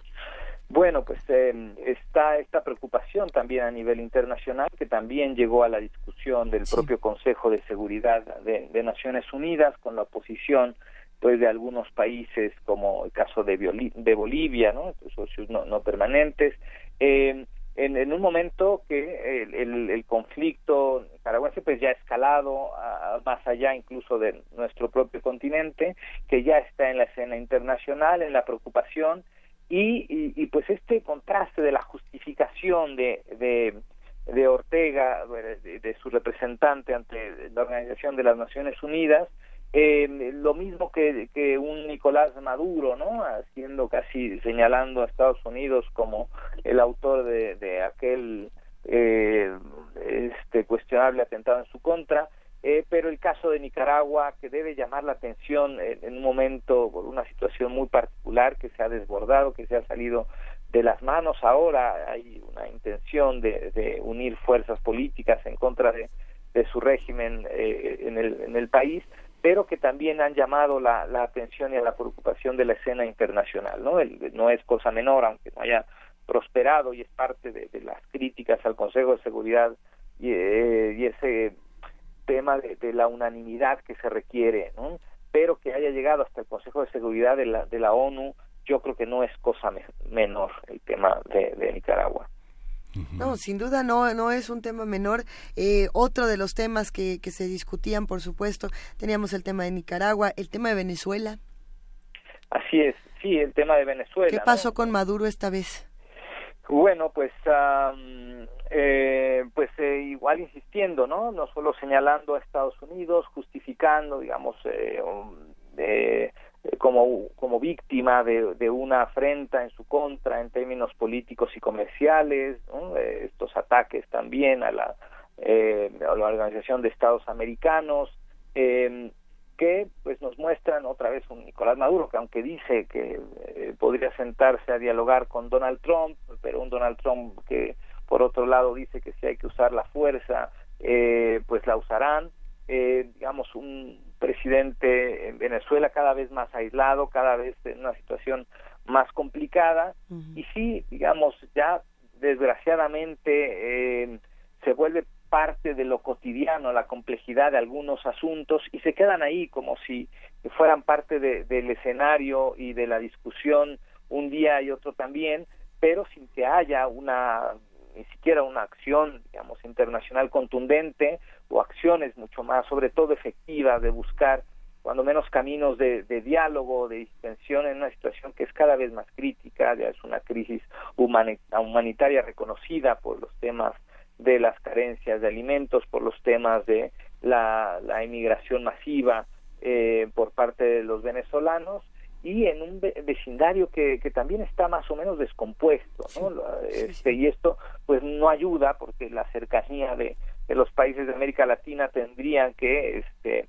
eh, y podrían quizá tener una posición mucho más eh, efectiva a la hora de acercarse al conflicto venezolano, pero eh, pues los liderazgos están también eh, bastante eh, complicados, lo que sucede en Brasil eh, y pues eh, la distancia que hay entre distintos países, la crisis que también se está viviendo en el gobierno eh, argentina, argentino, entonces eh, es un escenario complicado si lo vemos nada más desde el punto de vista regional tratándose de América Latina, pero es un escenario complicado también a nivel internacional porque la incomodidad de un Donald Trump que está ahí, digamos, con casi una un- unanimidad de rechazo eh, en el entorno global, pero con un reconocimiento importante a nivel interno, ¿no?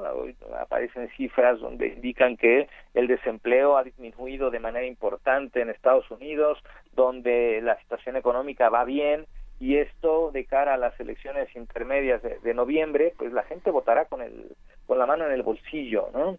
Entonces, quizá esto que eh, desearíamos o querríamos eh, que se viera lastimada la figura de, de Donald Trump, eh, pues que quizá no suceda o quizá no suceda cuando menos en los tiempos que estamos pensando. La, la participación de Macron, bueno, fue desigual, fue a, a, este a, a aplaudida en un sentido, pero por otro también este eh, mucha, muchos cronistas señalan que se vino se vino abajo hacia el final con un lirismo muy este desangelado, pero lo que ponía en escena Macron eran como tres temas, ¿no? Uno es la cooperación regional, este que es el caso de la lucha antiterrorista con la Unión Africana, el tema de la soberanía, que es el tema de imponer una un gobierno en Siria y el tema de crear garantías internacionales eh, pensando eh, con miras a la reunión del G7 en torno a los temas de desigualdad que este que se que, que se plantearía este grupo. Cómo cómo entender esa parte también de Macron Bueno, pues eh, digamos, sale un poco eh, a hacer el, el, el quite, como, como decimos, a- realmente a, a pronunciarse con un contraste muy evidente, sin mencionarlo de manera expresa, pero refiriéndose a, a los temas señalados por, por Donald Trump, ¿no? Los temas de soberanía, resaltando la importancia del multilateralismo, ¿no? Haciendo esta referencia no a un multilateralismo vacío, pero pues es eh, el camino importante para el equilibrio mundial, res- eh, también resaltando los temas importantes de cara a los retos del desarrollo eh, y bueno un discurso incluso que hay que señalarlo se alargó eh, mucho más de, lo previsto por parte de Macron porque eh, eh, decías, había una buena dosis de, improvisación, ¿no? Después de lo que había señalado su homólogo estadounidense y eh, el, el tema de la alusión a la migración también de manera importante, ¿no? Diciendo que no no somos más fuertes cerrando las fronteras, ¿no? Cuando hay un tema de una crisis migratoria que eh, paradójicamente ha disminuido en los últimos años hacia Europa, eh, pero que la percepción es totalmente distinta y está en el centro del debate en cada proceso electoral en Europa, que ha llevado a un desgaste importante de la Unión Europea, en particular también casos específicos como el de Alemania y Angela Merkel defendiendo el tema de la migración y los refugiados, eh, pero que también hay una ausencia de, de- o un defecto en la comunicación, no se ha sabido comunicar lo que está pasando en el mundo eh, y este es un, eh, uno de, lo- de los problemas, ¿no? Eh, eh, quizá es momento de, de detenernos y ver si realmente los esquemas que, que hay a nivel eh, instituciones o a nivel organizaciones internacionales es- está funcionando o, o habría que cambiar de plano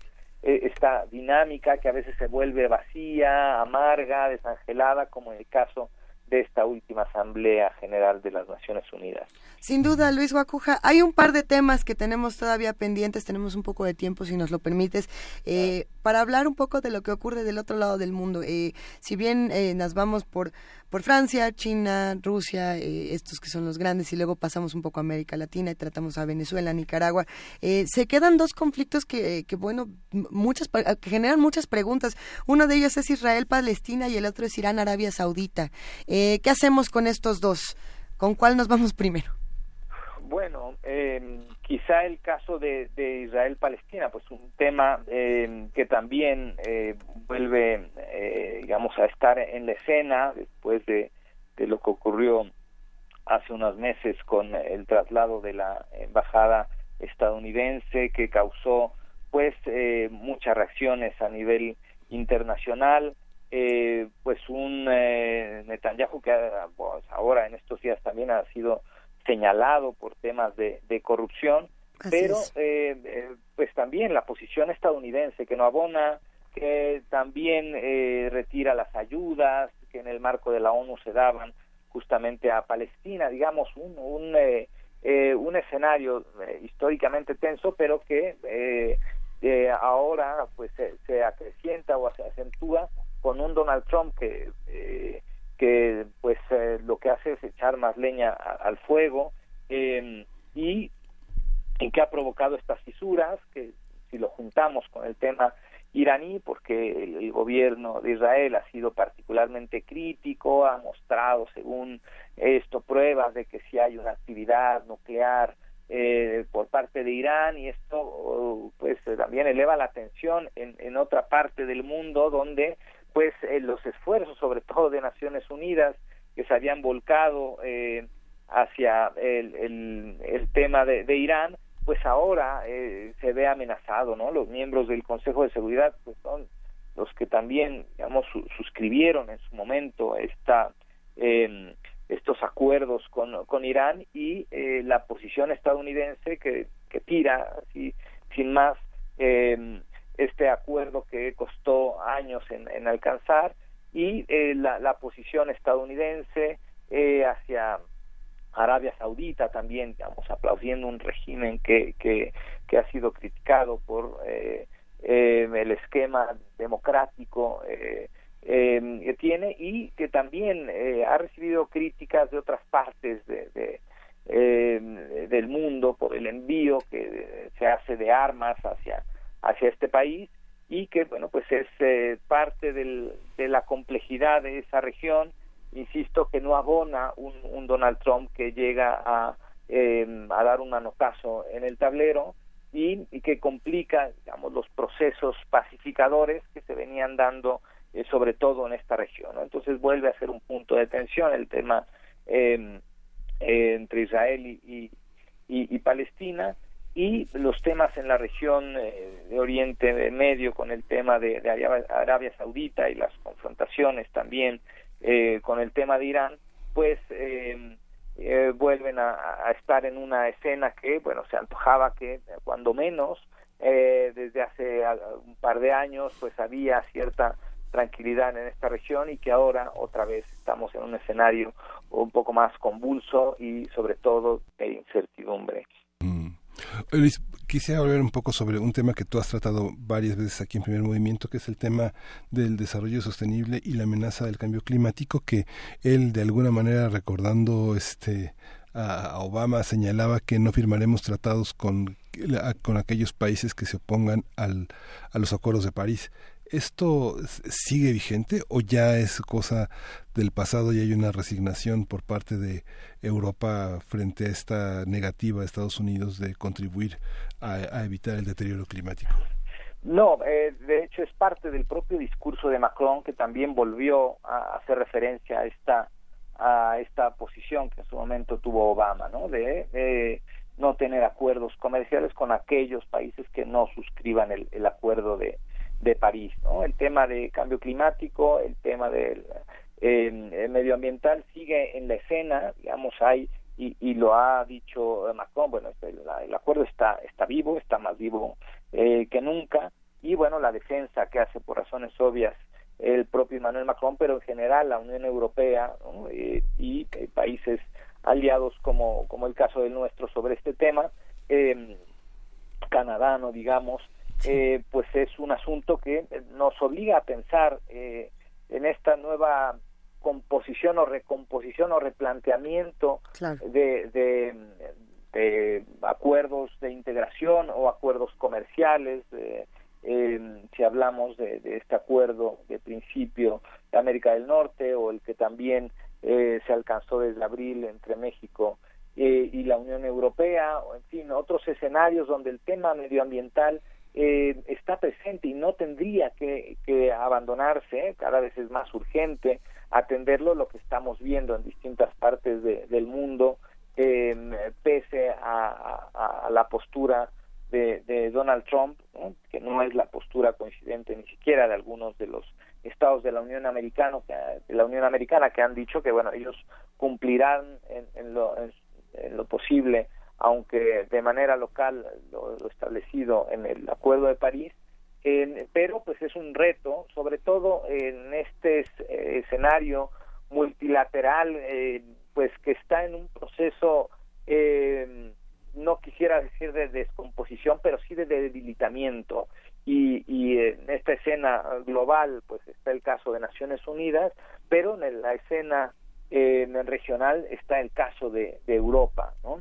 Entonces, eh, pues hay muchos temas pendientes todavía eh, y desgraciadamente eh, los liderazgos son escasos y eh, exige mucho más y mucho mejor posición en, en el en el mundo frente sobre todo a eh, ya la incertidumbre pareciera que es eh, el día con día de la escena internacional eh, con alguien como Donald Trump y habría que buscar alternativas sobre todo en, en la parte política a veces se se desprecia que en las relaciones internacionales el componente político eh, pues es menos importante que el, componente comercial pero yo creo que en algunos temas el, el componente político sí es muy relevante, ¿no?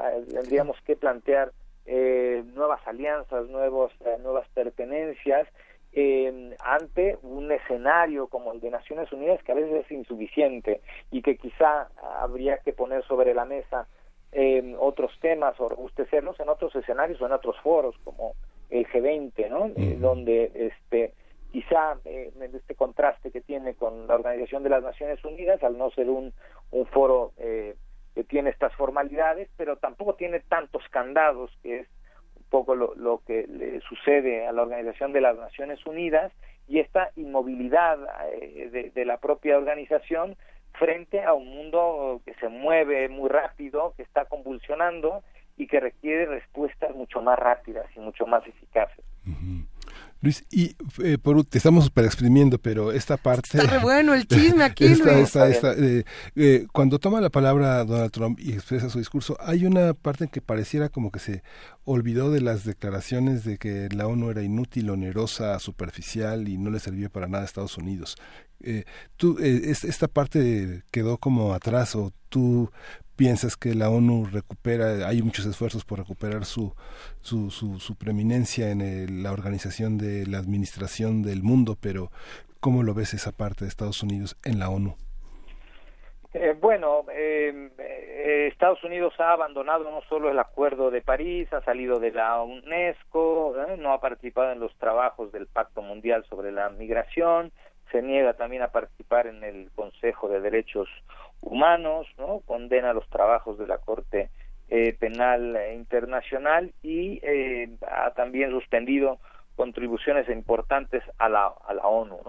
Eh, ya quizá no hizo falta o se le olvidó o, no- o no le dio tiempo ¿no? Eh, de, de, de lanzar eh, esta, esta afirmación que lo ha hecho en el caso de la ONU, que lo ha hecho en el caso de la OTAN, eh, de un poco este reclamo de que Estados Unidos contribuye demasiado. ¿no? Eh, al final aprovecha el escenario eh, para marcar su agenda totalmente eh, eh, eh, casi personal, pero totalmente aislacionista y eh, pues al final el- siendo el, el mandatario, el presidente del país más importante del mundo, eh, lo que hace sí es abonar a esta debilidad de la organización y por otra parte quizá evidenciar eh, las carencias de la propia organización frente a estos a estos temas de preocupación mundial ¿no? o sea al final sí eh, Estados Unidos es un aportador importante en términos económicos en distintas organizaciones internacionales si no es que el, el más importante y hay una dependencia por ahí económica una incomodidad brutal respecto a, a Estados Unidos y al personaje que representa eh, su, su presidente.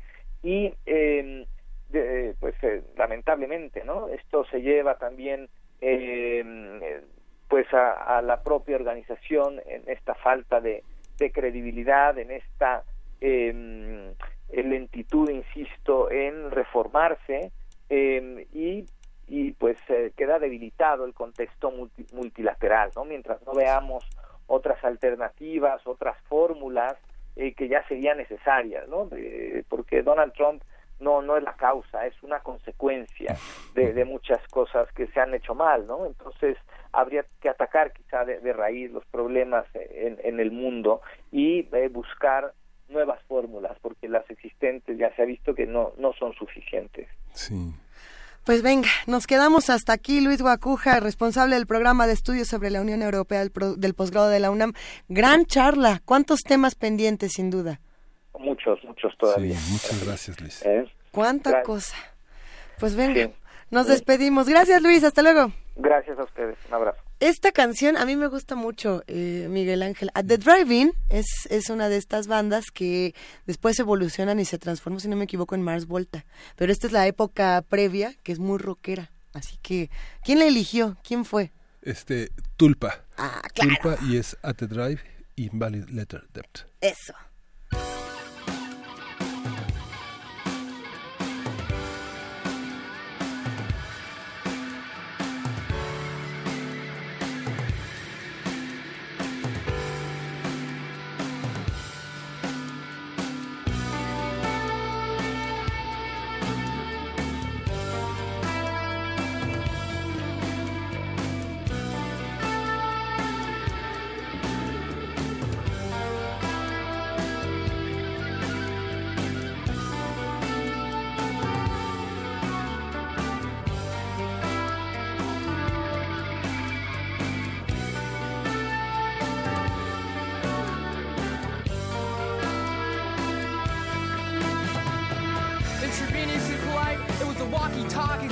Pins down as her shoes gripped the dirt floor in the silhouette of dying.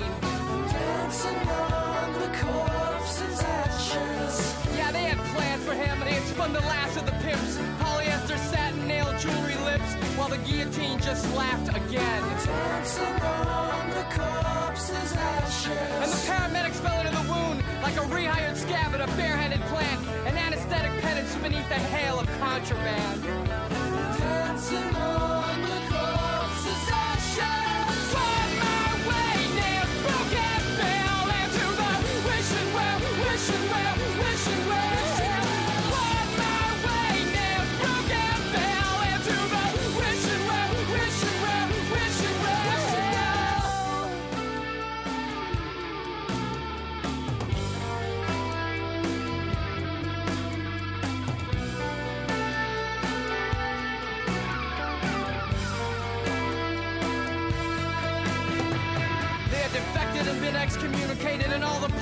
Subverted. And they made sure that the obituaries showed pictures of smokestacks. A vivid dissection that mocked the strut of vivisection, a semi-automatic colony, and a silencing that still walks the streets. When the company of wolves was a stretcher made of cobblestone curfews, as the federales performed their custodial customs quite well.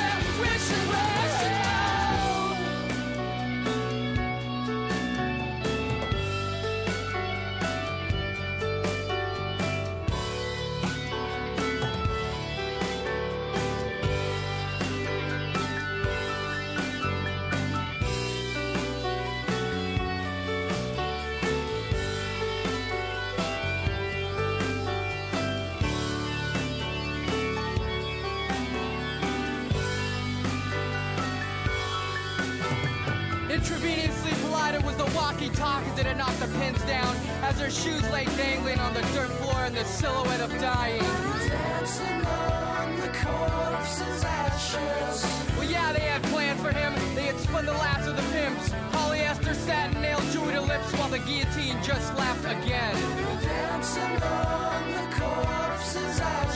And the paramedics had fallen into the wound like a rehired scab at a barehanded plant. An anesthetic penance beneath the hail of contraband.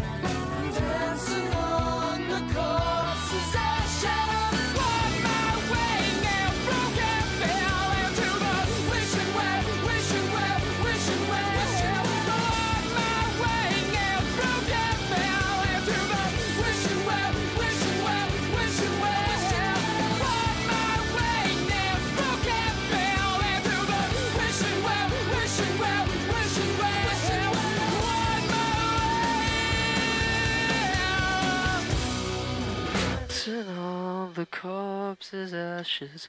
Dancing on the corpse's ashes.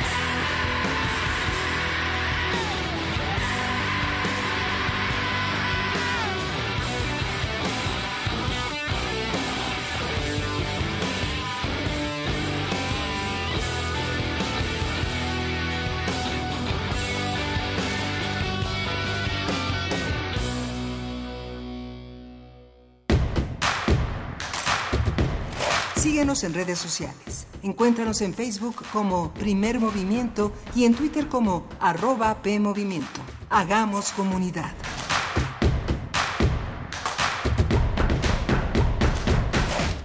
Son las 8 de la mañana con 50 minutos de este viernes 5 de octubre y ya por ahí escribieron, ya los vi, que si estábamos metiendo mano en el viernes de complacencias por poner a The Driving, ¿no? No, porque de hecho si nos hubiera tocado y metiéramos mano hubiéramos elegido otra de A The Driving, pero esta estaba buenísima, la pidió Tulpa. Eh, si, si les gusta, cuéntenos. Si no les gusta, pidan su propia complacencia en arroba P Movimiento, diagonal Primer Movimiento UNAM o en el teléfono 55 36 43 39. A ver, ¿qué nos han pedido de, de música? Váyanos mandando más sugerencias. Por aquí nos escribe Alberquita, le mandamos un abrazote y dice, uff, at the drive-in, eh, qué buen gusto, alcanzo a pedir Anybody's Game de Hard Mar Superstar. Eh, a ver, ahorita se la pasamos a la producción para ver si, si da tiempo, por supuesto que da tiempo para más complacencias. Y hay más mensajes, Miguel Ángel, y más Sí, cosas que ir contando. Sí, fíjate Lisa que bueno, este falleció eh, Leonardo López Casillas, Sí. el autor, el, el, el hombre que formó parte hace en los años 40, en mil- 1946 de la hoja de la hoja de los hermanos de la hoja, una un conjunto de hombres que amaban a los libros y que son eh, los, los los hermanos este Fermín, Juan y Mercurio López que formaron varios un conjunto de librerías que estaban en la calle de Donceles, que ahora este Frida, nuestra productora, nos dice que está en Avenida Universidad. Y justamente en este pésame por los eh, por esta pérdida Vanessa López que es eh, su hija y editora del libro Libreros este Mercader tradición heredada de su padre que fue dueño de la librería Mercader de Libros que estaba en la calle de Donceles en el número 75 ahora está en Avenida Universidad y bueno este pues de alguna manera se acaba un poco este este esfuerzo que empezó hace más de 60 años y ofrece un 50% de descuento en toda la librería. Hay un descuento permanente. Ahora está en Avenida Universidad 1854, 1854, en Oxtopulco, en la colonia Oxtopulco, en la planta alta.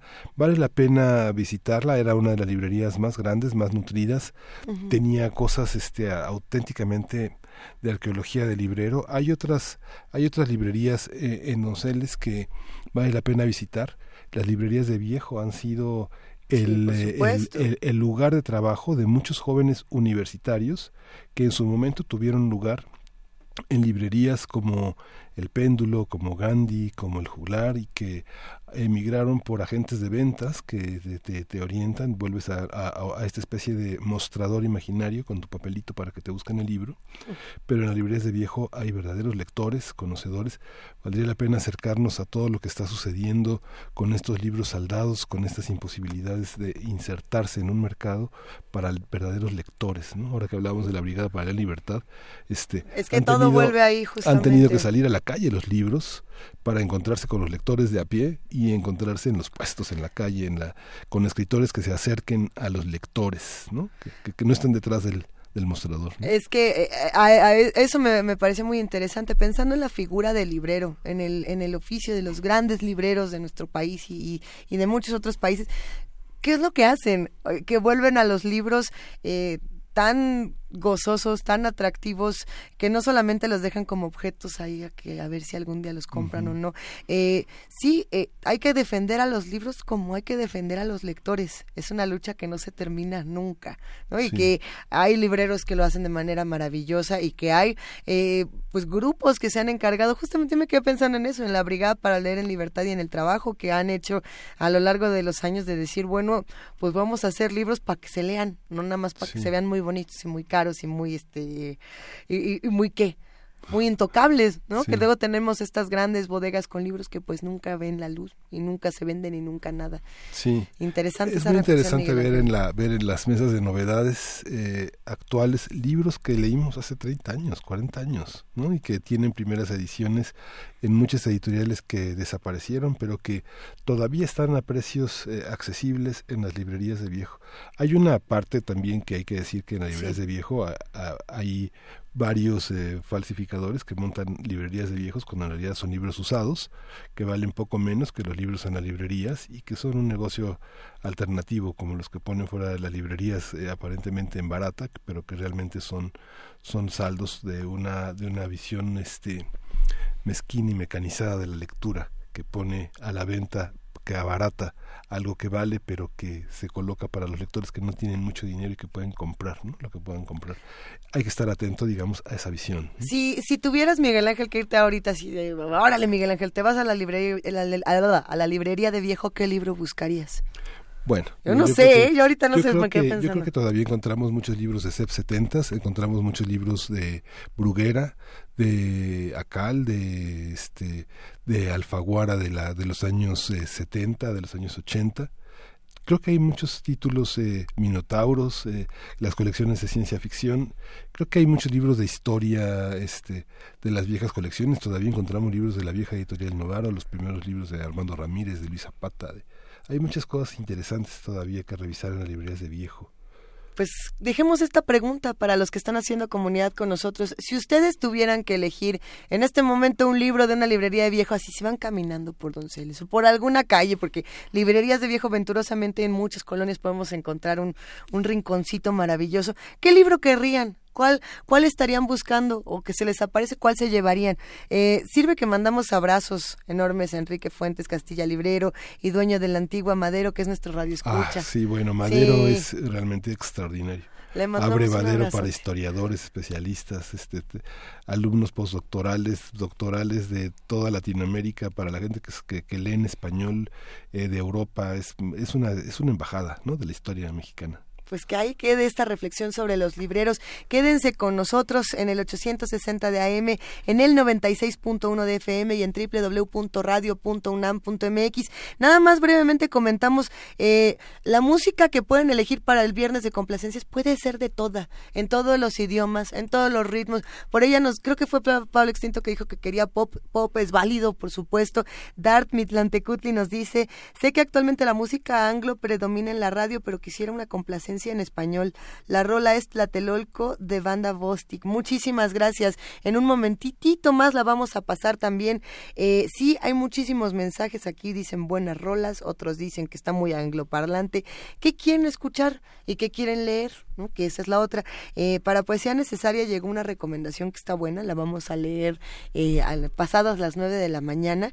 Me- esta yo creo que viene mucho a cuento con lo que abrimos el programa. Digo, no la voy a quemar todavía, pero eh, el tema de las violencias sexuales, las violencias de género que se viven en, en el mundo, ¿no? A veces estamos muy enfocados a lo que pasa solamente en nuestro país y pues, pues no. Eh, nos mandaron una muy buena recomendación, de hecho una compilación de buenas recomendaciones, pero bueno, eh, por lo pronto vamos a escuchar esta complacencia que es justamente para Dart Mitlantecutli, Bostic Tlatelolco.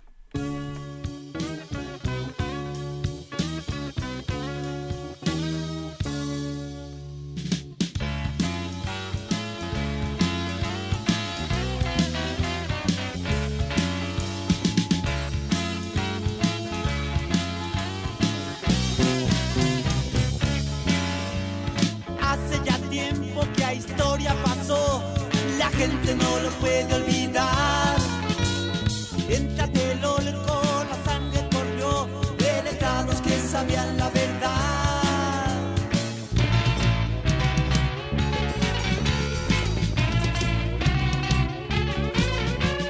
Esa injusticia al país sacudió, pero nadie lo pudo evitar.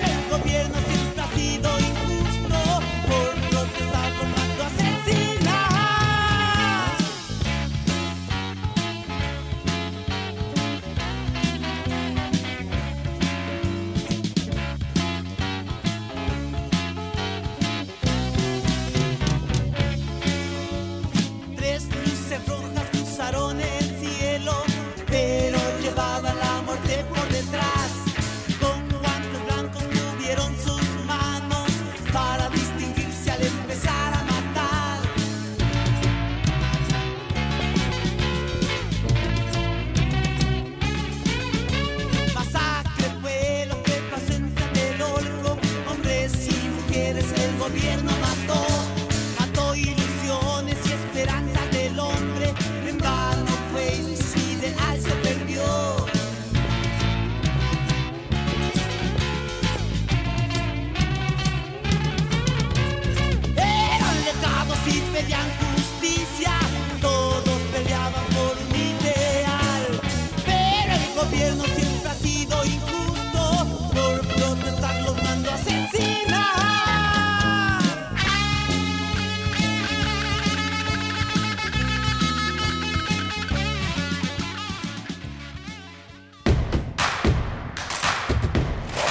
En redes sociales. Encuéntranos en Facebook como Primer Movimiento y en Twitter como arroba PMovimiento. Hagamos comunidad.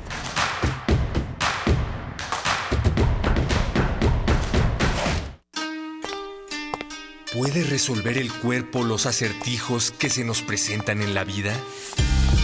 Paradoja, un espectáculo de danza contemporánea y aérea que explora las dimensiones espaciales del sentido. Presenta el grupo Escarlata bajo la dirección de Ángeles Ocampo. A partir del 9 de octubre, te esperamos todos los martes de este mes a las 8 de la noche en la sala Julián Carrillo.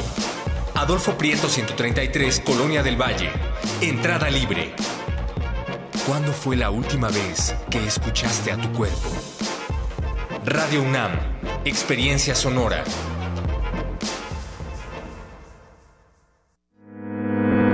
En el salón, 80 hombres y 4 mujeres.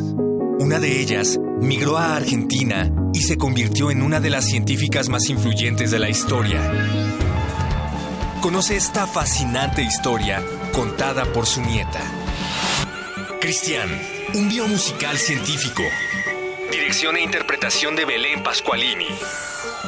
Jueves 11, 18 y 25 de octubre a las 20 horas en la sala Julián Carrillo. Entrada libre.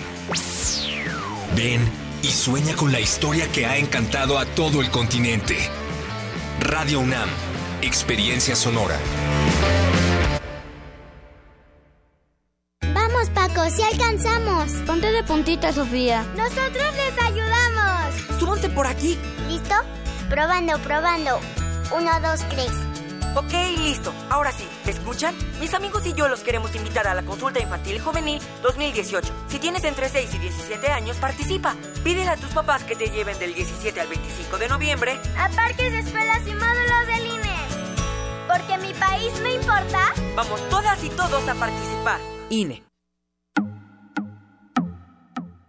Hay un abismo de diferencia entre leer en voz alta e interpretar un texto con todos los matices que nos puede dar el instrumento más antiguo, la voz humana.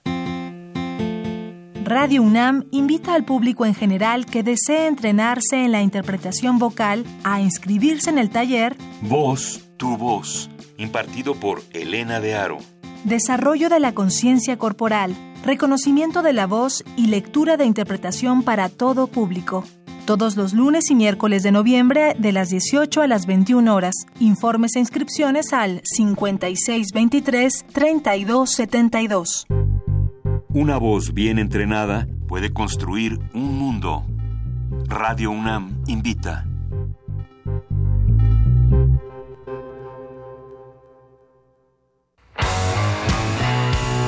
Los alquimistas abrieron un libro y encontraron la clave.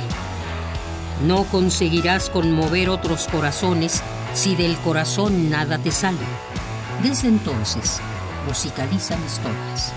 Sé parte de esta novela sónica. Conoce a El Fausto.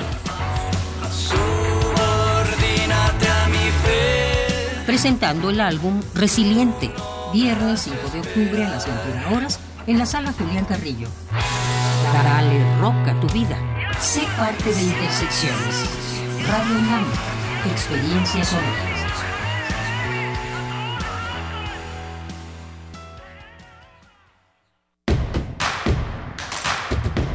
Encuentra la música de primer movimiento día a día en el Spotify de Radio UNAM y agréganos a tus favoritos.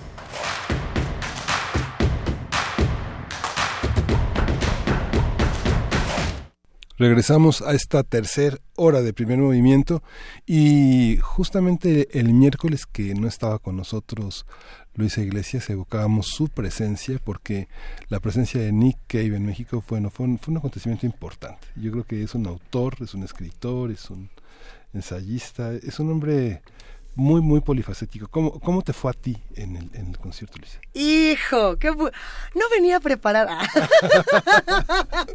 no, qué gusto haber podido eh, estar cerca de, de Nick Cave, de eh, este gran personaje para la música, este heredero además de, de tantas corrientes y de tantos eh, mensajes diferentes. Mm, yo creo que todo el mundo estuvo ahí. O sea, bueno, sé que es complicado decir todo el mundo estuvo ahí porque los que no fueron me van a decir yo no estuve, entonces no cuenta. Pero había muchísimas personas. eh, a- me gustaría hacer como una brevísima crítica al, al público porque, bueno, me imaginarán que el concierto fue sublime, fue brutal, eh, durísimo. Sin embargo, creo que a veces vamos a los conciertos y lo digo y digo vamos porque hablo por todos, no solamente por algunos. No soy no me voy no me voy a poner en el lugar de ay, ustedes los que hacen esto y esto. No, yo creo que a todos nos pasa que llevamos nuestro teléfono celular y decimos, "Ay, selfie", ¿no? Eh, quiero ser parte de este momento y entonces prefiero tomarme una foto o prefiero tomar un video antes que que, que formar parte de un momento como lo que se estaba viviendo ahí. Entonces, eh, Hace muchos años vino Bjork a México y no sé por qué voy a dar este salto en el tiempo, pero vino Bjork a México y tocó en Guadalajara en un festival que se llamó Biofilia. Y entonces Bjork le pidió a todo el, el auditorio, bueno, a todas las personas que están en este festival que por favor bajaran sus celulares, que no tomaran fotos.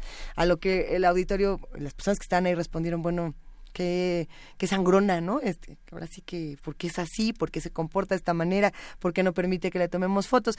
En ese momento yo no lo entendí, hasta ahora que me di cuenta de que lo que más voy a recordar de Nick Cave fueron las mil y un pantallitas eh, brillantes que no nos dejaban ver en algunos momentos lo que estaba ocurriendo y pienso, ¿cuántas veces vamos a volver a ver estos videos? Digo, sí es buenísimo tener estos vestigios. De hecho, si algún escucha fue, mándenos una postal sonora, pero se, se pierde mucho de un momento místico como puede tener Nick Cave por eh, abusar a veces de los recursos tecnológicos. Y no es una crítica a nadie, yo creo que es una invitación a que nos abandonemos a veces a las experiencias. Sí. No lo sé. Sí, es, es, es curioso porque bueno, uno ve ciertas experiencias de ciertos turistas eh, internacionales que solo ven las cosas a través de su cámara. No, nunca las ven, eh, nunca las ven realmente, nunca se encontraron de frente con un edificio, con una escena, sino a través de la cámara. E- Esa, esa es mi, mi, mi gran pregunta. Si tienes a, a tu rockero favorito, vamos a poner, o vamos a poner que no es el rockero, que vamos a otro espectáculo, vamos como turistas, estamos en un museo, estamos en algo que, que nos está cambiando la vida y lo tenemos a un metro de distancia. ¿A través de qué foto. prefieres verlo? Yo sé que es maravilloso decir, bueno, tengo a Nick Cave enfrente y le quiero tomar una foto, pero ¿qué, ¿qué tanto esa foto te va a dejar más? A lo mejor que lo que vas a tener de, a- hacer un contacto visual o, o de cantar una canción. Eh, no sé, creo que hay que replantearnos entre todos qué queremos de los conciertos y qué queremos de estas experiencias, porque así como está Nick Cave, este fin de semana eh, tendremos un festival de, de rock en, en nuestra ciudad, el famosísimo Forest Fest, donde vendrán muchos eh, géneros distintos de rock, tanto eh, del más rudo como el más eh, light. Y habrá que preguntarnos qué queremos, si queremos la foto, si queremos cantarlo. Cuando vamos a la UFUNAM, ¿qué queremos? ¿Qué, ¿Qué es lo que estamos buscando en estos encuentros? Me quedó muy grabada esta frase que dijo al principio del programa eh, María García Esperón, de cómo los libros son encuentros, cómo los, los conciertos son encuentros, cómo esto que estamos haciendo aquí son encuentros. ¿Qué hacemos para que no se quede nada más en el selfie? Oye Luisa, y eh, es mi imaginación, ¿no? Tom Waits tiene algo que ver con Nick Cave. Ay, pues tiene todo que ver. ¿Sí? Bueno, yo digo que tiene todo que ver, ¿no?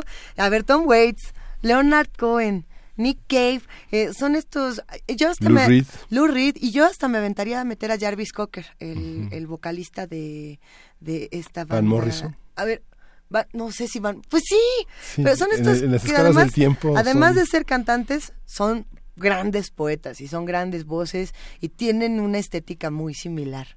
¿No? Son de estos personajes que yo digo que de pronto en, en, esta, en estas películas... Ay, ¿cómo se llama este director que justamente tiene una película con Tom Waits? A ver, que alguien de los radioescuchas me, me salve de mí misma.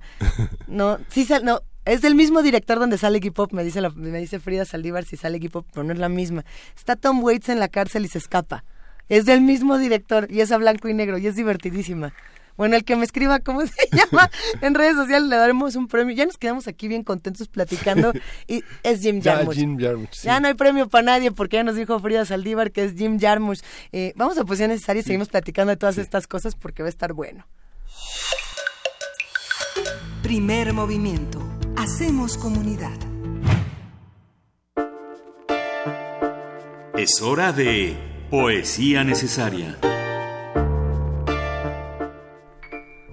En Viernes de Complacencias, por supuesto que complacemos a los que hacen comunidad con nosotros y este es un poema para Nimai Miquelo, eh, que nos escribe y le mandamos un gran abrazo hablando de violencia de género, justamente con lo que arrancamos este programa, con, con los Nobel, con las muchas protestas. Nos envió una sugerencia eh, que ya se compartirá en redes sociales en un momento más, donde hay una serie de poemas que hablan sobre las muchas violencias que sufren las mujeres.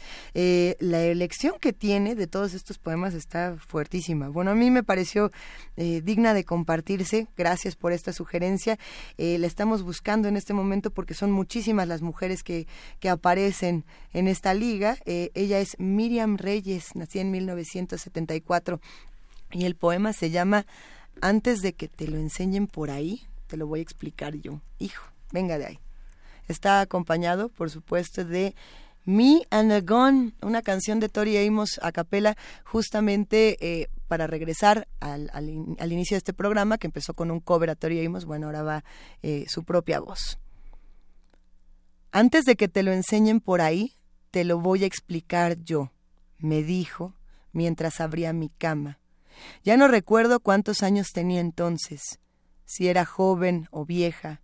Solo recuerdo el asco arrastrándose dedo tras dedo por las manos de todos los hombres, por mis propias manos. Por favor, pasen sin tocar, pasen, pasen, hasta que un día encerré el dolor en un frasco. Le puse al asco tu cara y cerré la tapa. Cuando abrí los ojos habías desaparecido y por fin pude besar los ansiolíticos dedos de mi amante. Friday morning, Thursday night, far from sleep. I'm still up and driving, can't go home, obviously. So I'll just change direction, cause they'll soon know where I live. And I wanna live. Got a full tank and some chips. Was me and a gun and a man on my back. And I sang Holy, Holy as he buttoned down his pants. You can laugh, it's kind of funny. The things you think in times like these. Like I haven't seen Barbados, so I must get out of this. Yes, I wore a slinky red thing. Does that mean I should spread for you, your friends, your father, Mr. Ed? Was me and a gun and a man on my back. But I haven't seen Barbados, so I must get out of this. And I know what this means. Me and Jesus, a few years back, used to hang, and he said, It's your choice, babe. Just remember, I don't think you'll be back in three days' time. So you choose well. Tell me what's right. Is it my right to be on my stomach? A Fred Seville? It's me and a gun and a man on my back. But I haven't seen Barbados, so I must get out of this. And do you know Carolina, where the biscuits are soft and sweet? These things go through your head when there's a man on your back. You're pushed flat on your stomach It's not a classic Cadillac. Me and a gun and a man on my back. But I haven't seen Barbados, so I must get out of this. I haven't seen Barbados, so I must get out of this. Primer movimiento. Hacemos comunidad. La mesa del día. Justamente estamos aquí en el 96.1 de FM Radio UNAM. Estábamos ya listos para la mesa. Se va a poner buenísimo. Pues es probable que las orquídeas sean la familia de plantas más extensa, con más de 25.000 especies identificadas hasta el momento, cada una de las cuales tiene una forma, una fragancia, un tamaño y un color distintos. Las orquídeas son dependientes de otras formas de vida y sus semillas son tan pequeñas que les permiten volar grandes distancias y establecerse en las partes más altas de los árboles o en lugares muy remotos. Cuando decimos volar, ah, bueno, viajar en, en- en el aire, no, no que salgan volando, pero ahora lo platicamos. Para sobrevivir, las orquídeas se asocian con otros organismos como hongos, bacterias, árboles o insectos y su distribución es en casi todos los continentes. Su mayor biodiversidad se concentra en regiones tropicales y México alberga una amplia riqueza con más de mil especies registradas. La Universidad Autónoma Metropolitana Unidad Iztapalapa realizará los días 5 y 6 de octubre la quinta Feria de Orquídeas, con diversas actividades que todas van a estar buenísimas. A partir de esta actividad vamos a hablar sobre las orquídeas, qué las distingue, cuál es su entorno natural, qué especies existen y qué medidas se deben observar para su cuidado. Ya hablábamos fuera del aire, eh, Miguel Ángel, de lo, de lo complejo que puede llegar a ser cuidar a una orquídea. Y, y se pone buena esta conversación.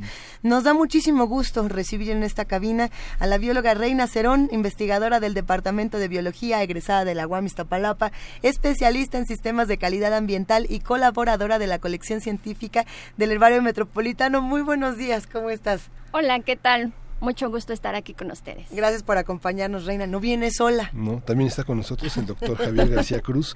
Él es profesor investigador del Departamento de Biología de la UAM Iztapalapa. Él egresó de la UNAM y es especialista en sistemática y filogenia de orquídeas mexicanas. Bienvenido, doctor. Hola, ¿qué tal? Muy buenos días. Es un placer estar aquí con ustedes y agradecemos a UAM Radio, a UNAM Radio. A, a- a las A- dos, a las hermanas, por supuesto. Da muchísimo gusto eh, poder hermanar a las universidades. Eh, justamente en este tema, me, me quedo pensando la importancia que tiene para las universidades empezar a integrarse a temas como estos, las orquídeas, la, la botánica, etcétera, etcétera. ¿Cómo, ¿Cómo le iremos entrando? A ver, para, para los que a lo mejor todavía no lo tengan así definido, ¿qué son las orquídeas? Bueno, eh, me pe- empezaría preguntándoles a ustedes, ¿no? Sí. Cuando escuchan orquídea, ¿qué se imaginan? ¿Qué es lo primero que les llega a ustedes a la mente? Ujú. Una flor eh, compleja de una enorme perfección y de una gran permanencia y, y que no se va, que se queda, que se queda con nosotros. Alguien te regala una orquídea y se queda para siempre. Efectivamente, digamos, ese, ese efecto tiene las orquídeas en todos los seres humanos, ¿no? Normalmente las, cuando uno habla de orquídeas se imagina flores exóticas, están asociadas al glamour, ¿verdad? Se consideran especies que son difíciles de cultivar, que viven en lugares extraordinariamente remotos, muy difícil acceso, ¿no? Se han asociado también con la realeza, con la nobleza, que solamente la gente de esos niveles sociales son los únicos que pueden cultivar a las orquídeas. Muchas de esas cosas son reales, otras son mitos. ¿no? Entonces, espero que a lo largo de la plática vayamos resolviendo esos mitos y esas realidades. ¿no? Entonces, empezaré diciéndoles que eh, el origen del nombre orquídea viene del griego orquis, porque hace alusión a las glándulas sexuales masculinas. Toda la, la mayoría de las orquídeas europeas presentan dos tubérculos que eh, as- asemejan los testículos del ser del, del hombre, ¿no? Del ser Ajá. humano. Por de ahí viene el término orquídea, ¿no? En esa época pues no se conocía mucho de las orquídeas epífitas, que esas normalmente son crecen en los lugares tropicales, ¿de acuerdo? Entonces, con las exploraciones que hacen los botánicos europeos, empiezan a descubrir estas plantas, ¿verdad? Las Sí. mandan a Inglaterra, Europa, a cultivarse. Obviamente que las regiones tropicales tienen condiciones ambientales completamente diferentes a las condiciones templadas de, de Inglaterra o de esos países europeos. Entonces fue necesario crear eh, invernaderos, diferentes métodos de cultivo, ¿verdad? para que pudieran florecer. Entonces, todo, toda esta infraestructura que se necesitaba, ¿no? De ahí empieza el mito de que son muy caras, son muy difíciles, etcétera. ¿no? Bueno, eh, como lo decía Miguel en la introducción, eh, la familia Orquidácea es una de las más diversas de las plantas con flores. Aproximadamente se calcula entre 25 o 30 mil especies. Algunos botánicos las, la consideran como la especie más la, perdón, la familia más numerosa. Otros la consideran como la segunda, pero ahí se van peleando, digamos, ¿no? La distribución es cosmopolita, eso quiere decir que la encontramos en todo el, el planeta, con excepción, ¿verdad?, de las eh, de, de los climas muy extremos como son los, las nieves perpetuas, los, eh, los polos, ¿verdad? O los eh, desiertos muy, muy calientes, ¿no? Entonces, en esa diversidad de 35 o de 30 mil especies tenemos aquellas que son exclusivamente de ambientes fríos, de ambientes templados, de ambientes, ambientes calurosos, semiáridos. Entonces, prácticamente tenemos orquídeas para todos los climas, ¿sí? Eh, principalmente en la región tropical, lo, lo que es la parte que está del- delimitada por el trópico de Cáncer y el trópico de Capricornio, es en donde se encuentra la mayor diversidad de, de orquídeas. ¿no? Las podemos encontrar desde los cero metros Ajá. del nivel del mar hasta los 4000 metros sobre el nivel del mar. Entonces, prácticamente cualquiera de nosotros que, que cumpla con esas particularidades podemos cultivar orquídeas. Entonces no son tan complicadas, solamente hay que saber cuáles son las que nos favorecen de acuerdo al ambiente o al lugar donde vivimos. ¿Cómo, ¿Cómo comenzó esta fascinación o en qué momento comenzó la fascinación por esta, por esta flor eh, que tiene tanta historia, que tiene tanta, tanta variedad? Eh, ¿Cómo fue? Porque, por ejemplo, yo estoy aquí con teléfono en mano porque durante toda la mañana los radioescuchas que están con nosotros haciendo comunidad estuvieron mandando imágenes, imágenes, imágenes de sus propias orquídeas. Y era eh, un festival de colores aquí en nuestra línea de tiempo de Twitter. Eh, ¿Cómo ves, Reina? ¿En qué momento comenzó esta fascinación y, y por qué? Bueno, pues para empezar, como bióloga que soy, no me gustan los animales, entonces yo decidí ser botánica, especializarme, ¿no? En las plantas y qué, y qué mejor que en estas bonitas flores que son las orquídeas, ¿no? Ajá. Eh, ahí fue donde comenzó tu propia pasión por las orquídeas. Exactamente. ¿Y qué pasó entonces? ¿Cómo ha sido el estudio de las orquídeas? ¿Qué A- han encontrado en este A ver, yo camino? quiero comentar al respecto que en las orquídeas tenemos varios hábitos de crecimiento o formas de vida, ¿no? más bien formas de vida, tanto epífitas como terrestres, Sí. que mucha gente no sabía que las orquídeas son terrestres o que no sabían que son epífitas. Tenemos un pequeño grupo de orquídeas aprófitas, es, es- este grupo es muy particular porque solamente vive completamente expensas de un hongo, entonces es- esas sí son parásitas, ¿no? Entonces, en Europa les decía yo, la mayoría de las orquídeas son terrestres. Las flores de las orquídeas terrestres no son tan vistosas, no son tan bonitas como las orquídeas epífitas. Entonces, cuando vienen los botánicos europeos a hacer sus exploraciones y descubren a las plantas epífitas, ahí es donde empieza la fascinación de los cultivadores, de los aficionados por querer comprar esas o querer tener esas orquídeas, ¿no? Entonces se pagaban precios exorbitantes por tener esas orquídeas, ¿no? Las catleyas, que fue uno de los géneros más importantes que se trajeron de, de Brasil, ¿Catleyas? catleyas, sí, se trajeron de Brasil a, a Inglaterra. Cuando florecen estas flores, ahí es donde la gente se queda fascinada, ¿no? Y entonces todo mundo quiere este, tener sus orquídeas. Y ahí se empiezan a hacer nuevos viajes de exploración. ¿verdad? Para tener toda esa calidad de plantas o esa diversidad de plantas. ¿no? Y ahí es donde empieza la orquidea- orquidiomanía. Esto es más o menos a mediados del siglo XIX, que hasta la fecha sigue. Y esto no ha parado, ¿verdad? Uno tiene un contacto con las orquídeas y se queda uno impactado, enamorado, ¿no? Bueno, y tal es la fascinación por las orquídeas que llevan cinco ferias. Así es. Y cada una es más exitosa que la anterior. Cuéntenos, cu- a ver, cómo empezó un proyecto como este, ¿Quién, quiénes le entraron, cómo ha pasado los años por esta feria. Bueno, pues la Feria de Orquídeas ha sido un éxito y esta es la quinta versión. Es un evento que se realiza gracias a la colaboración del Departamento de Biología de la UAM Iztapalapa, la Casa de Cultura, mejor conocida como Casa de las Bombas, y la Asociación Mexicana de Orquideología. Pues fue muy curioso la idea de cómo nace, ¿no? Hacer este evento tan bonito. Resulta que nos invitan a un evento a, a este centro cultural con motivo del Día de Muertos. Por estas fechas, ¿verdad? Acudimos al centro cultural. ¿Y cuál fue nuestra sorpresa? Que vimos que había en este centro, pues, jardines amplios, arbolados, los cuales dijimos, wow, pues aquí podemos hacer una bonita exposición de esta hermosa, hermosa flor, ¿no? Y es así como empezamos a planearla. Déjenme platicarles que, pues sí, al principio empezamos con ocho expositores, ¿no? De la Asociación Mexicana de Orquideología. Y ahorita ya tenemos en lista 20 expositores a esta quinta feria. Comentando más al respecto, eh, la Asociación Mexicana de Orquideología se dedica a organizar diferentes exposiciones a lo largo y ancho del territorio nacional. Particularmente en México tiene dos exposiciones, ¿no? Una que viene ahora en, en octubre en el Museo Franz Mayer y la otra la hacen en mayo en el- la Casa del Risco. ¿no? Entonces nosotros quisimos traer esa exposición a la región de Iztapalapa, ¿no? Iztapalapa por muchas razones ha estado a- este, aislada, digamos, ¿no? Muchos de los expositores no querían asistir, ¿no? Digamos que no había buena vibra en Iztapalapa. ¿no?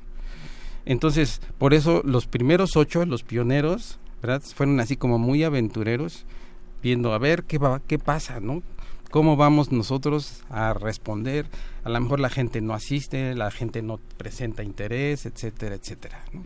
Pero ¿cuál va siendo nuestra sorpresa? Que el primer día que abrimos Sí. sobrepasaron nuestras expectativas. Fue increíble. La gente tuvo una hermosa respuesta, muy entusiastas. La sorpresa fue que nosotros pensábamos que les íbamos a llevar ahí a descubrir el hilo negro y pues resulta que iban ya especialistas en cultivar orquídeas. O sea, fue una, una experiencia muy, muy bonita, ¿no? Desde el primer día Ajá. que iniciamos, la gente ya estaba formada haciendo filas para querer entrar al Centro Cultural Casa de las Bombas, ¿no? Y nos han visitado de varios Sí. estados de la República, que tú dices, ¿cómo es posible que vengan desde Chihuahua?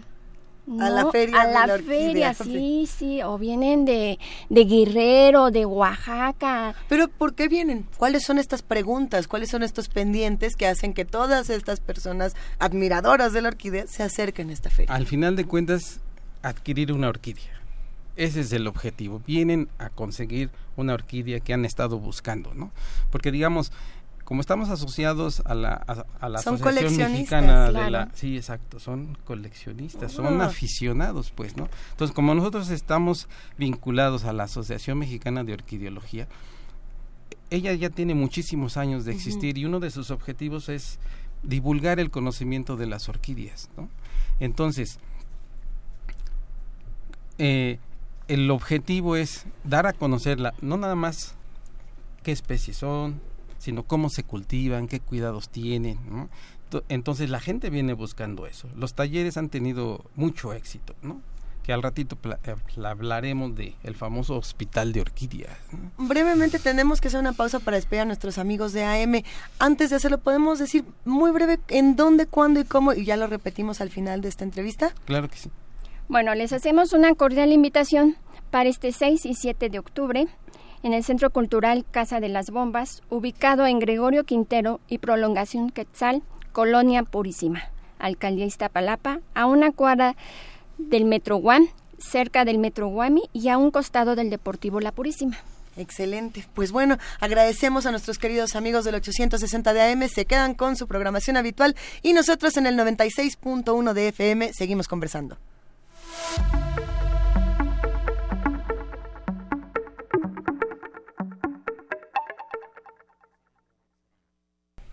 Eh, hay un tema muy controversial. Seguimos aquí en esta mesa platicando con la bióloga Reina Cerón y con el doctor Javier García Cruz. Eh, cuando hablamos de coleccionistas, hay muchas personas que, que dicen, a ver, ¿el coleccionismo es sano o no lo es para las plantas? En el caso de los animales hay una controversia muy distinta porque, bueno, dice, como que uno les ve ojitos y, automáticamente es, eh, no colecciones animales exóticos, y lo cual tiene una alta carga de verdad. ¿Con las orquídeas es el mismo caso o no? Eh, hay espacios donde uno dice, bueno, esto sí es válido, ¿hasta dónde? Cuéntenos. Bueno, pues mira, eh, les decía yo, más, a más o menos por ahí de 1940, 42 surge Ujú. la Asociación Amigos de las Orquídeas. Es, esta es eh, organizada por una serie de botánicos extranjeros que venían a hacer sus este, expo- eh, expediciones a México. Y entonces ellos nacen, ven la diversidad tan rica que tiene México de orquídeas, que quieren cultivarlas, quieren tener su colección de las orquídeas silvestres de México, ¿no? Por X razón esa sociedad desaparece. Años más tarde, en 1970, 1971, surge la actual Asociación Mexicana de Orquídeas, que trata de ser una continuidad de esa vieja asociación Amigos de las Orquídeas. Los primeros fundadores de esta eh, asociación tenían también ese objetivo, el, el de tener la colección, ¿verdad?, de las orquídeas silvestres mexicanas. Pero esta situación ha cambiado. Ahora los cultu- cultivadores lo que hacen es propagar plantas que vienen, ¿verdad?, a partir de semillas, precisamente para evitar un poquito el saqueo de, la, de los Eso. bosques, ¿verdad? Entonces, eh, sí eh, se han hecho muchos esfuerzos por eh, comunicarle a la gente que no, saque, no saquen las plantas de los bosques, ¿no? Porque se van a acabar al final de cuentas. Para eso están las ferias como esta. ¿no? Exactamente. Entonces, en las ferias es lo que se les propone o se les ofrece, ¿no? Una variedad de plantas que son que ya han estado trabajándose con tiempo, entonces ya han estado adaptadas, ya son más resistentes a las plagas, ya son más resistentes a cambios de temperatura, etcétera. Claro. Entonces son eh, plantas que uno más fácil puede cultivar, ¿de acuerdo? Entonces, sí hay restricciones, digamos, sí se hace una invitación fuerte a, la gente, ¿no? A que no compre plantas en los mercados, por ejemplo, porque esas plantas vienen dije, de, de nuestros ambi- ambientes naturales, son extraídas de su medio natural y las venden. Además, las venden a precios muy, muy baratos, muy accesibles, y eso hace que la gente las compre. Entonces, nosotros siempre Importante estamos. saber esto.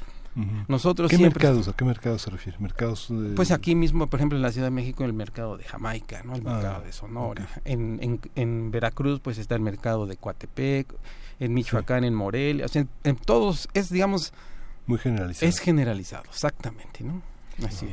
Ah, y entonces, teniendo una planta como esta, eh, conseguida además en la feria de la orquídea, no en los mercados, viene una responsabilidad muy importante de, de protegerla y de preservarla y de realmente darle los cuidados. Eh, sí, está el mito de que es muy difícil cuidar una orquídea y de que puede ser una pesadilla. Bueno, hasta películas hay al respecto.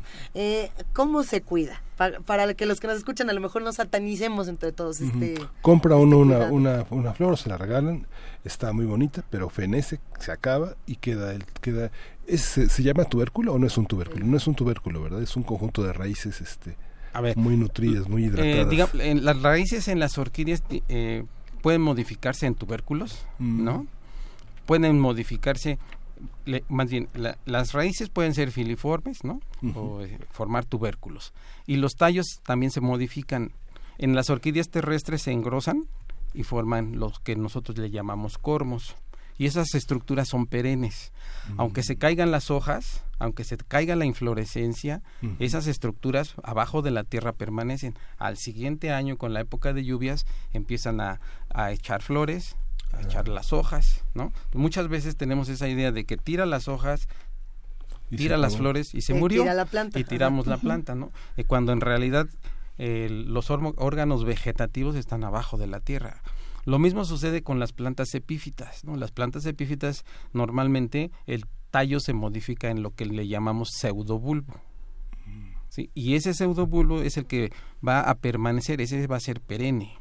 Puede tirar las hojas o no, tira las flores, ¿no? Pero el, el pseudobulbo permanece. Y entonces es perenne y entonces hay que cuidarlo. Sí, digamos, uno de los secretos para cultivar a las orquídeas es entender el sistema radicular, por ejemplo, ¿no? ¿El sistema radicular? Sí, las raíces, pues, ¿no? Eh, en las orquídeas epífitas, las raíces tienen una capa de células muertas que se le conoce como velamen. La función de esta capa de células es como una esponja, ¿no? Absorber el agua del ambiente, los nutrientes, los sustratos. De- es un mito de que las orquídeas son parásitas y que se alimentan de los árboles. Eso no es cierto. Las únicas parásitas son las aprófitas y esas se alimentan de los hongos, ¿de acuerdo? Entonces, las epífitas usan a los árboles únicamente como soporte. ¿Eso quiere decir que epífita es simbiótica, no es parásita? No es Oh. parásita. Pues no es simbiótica porque, digamos, Tampoco es que le ayude al otro a existir. Exactamente. Al contrario, más bien digamos que son ventajosas porque toman la ventaja, ¿verdad? De, de quedar en las ramas. ¿Por qué quedan en las ramas de los árboles? Para tener acceso a la luz. En los bosques, si te quedas abajo, sufres por obtener la luz. Entonces, una de las adaptaciones de las orquídeas fue subir a los árboles, como tú lo mencionabas hace rato, ¿no? Las semillas vuelan, se, se establecen en las ramas de los árboles y ahí crecen las plantas, ¿no? Pero simplemente como soporte, ¿de acuerdo? Entonces las raíces se tienen que estar sec es, ese velamen se tiene que secar. O sea, nosotros cuando tenemos una esponja turgente, pues ya no absorbe más agua. Entonces hay que exprimirla para que pueda volver a absorber. Es lo mismo que pasa con las orquídeas. Necesitamos esperar a que las, ese velamen, esas raíces se sequen para que tengan la capacidad, capacidad otra vez de absorber y en esa absorción pues vienen los nutrientes. Entonces si nosotros mantenemos constantemente nuestras eh, orquídeas con agua, no le permitimos al velamen hacer su función. ¿verdad? El estar absorbiendo, absorbiendo los nutrientes. La- lo tenemos todo el tiempo turgente que lo ahogamos.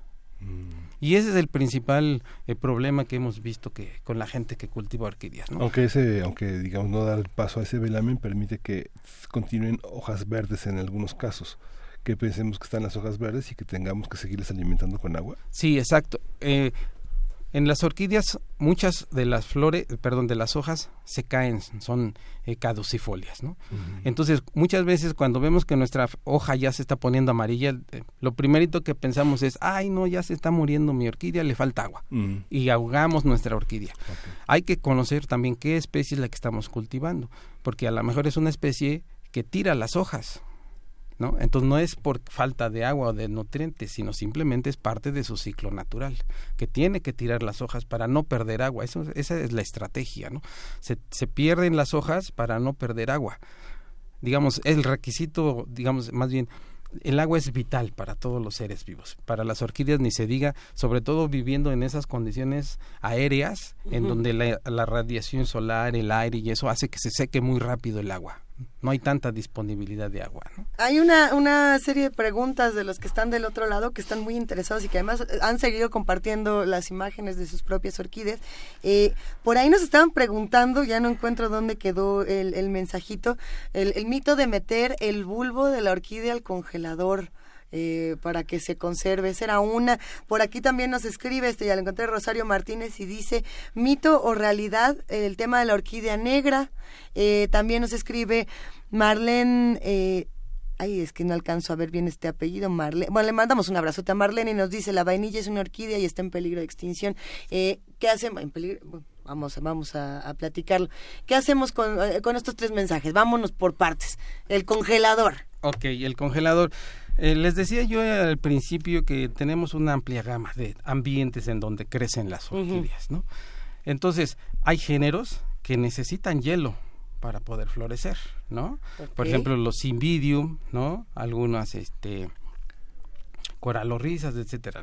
Son especies que están acostumbradas a vivir en lugares fríos, ¿no? Entonces, más que meterlas al congelador, lo que nosotros les recomendamos es que en la temporada, en esta temporada invernal que va a empezar, ¿no?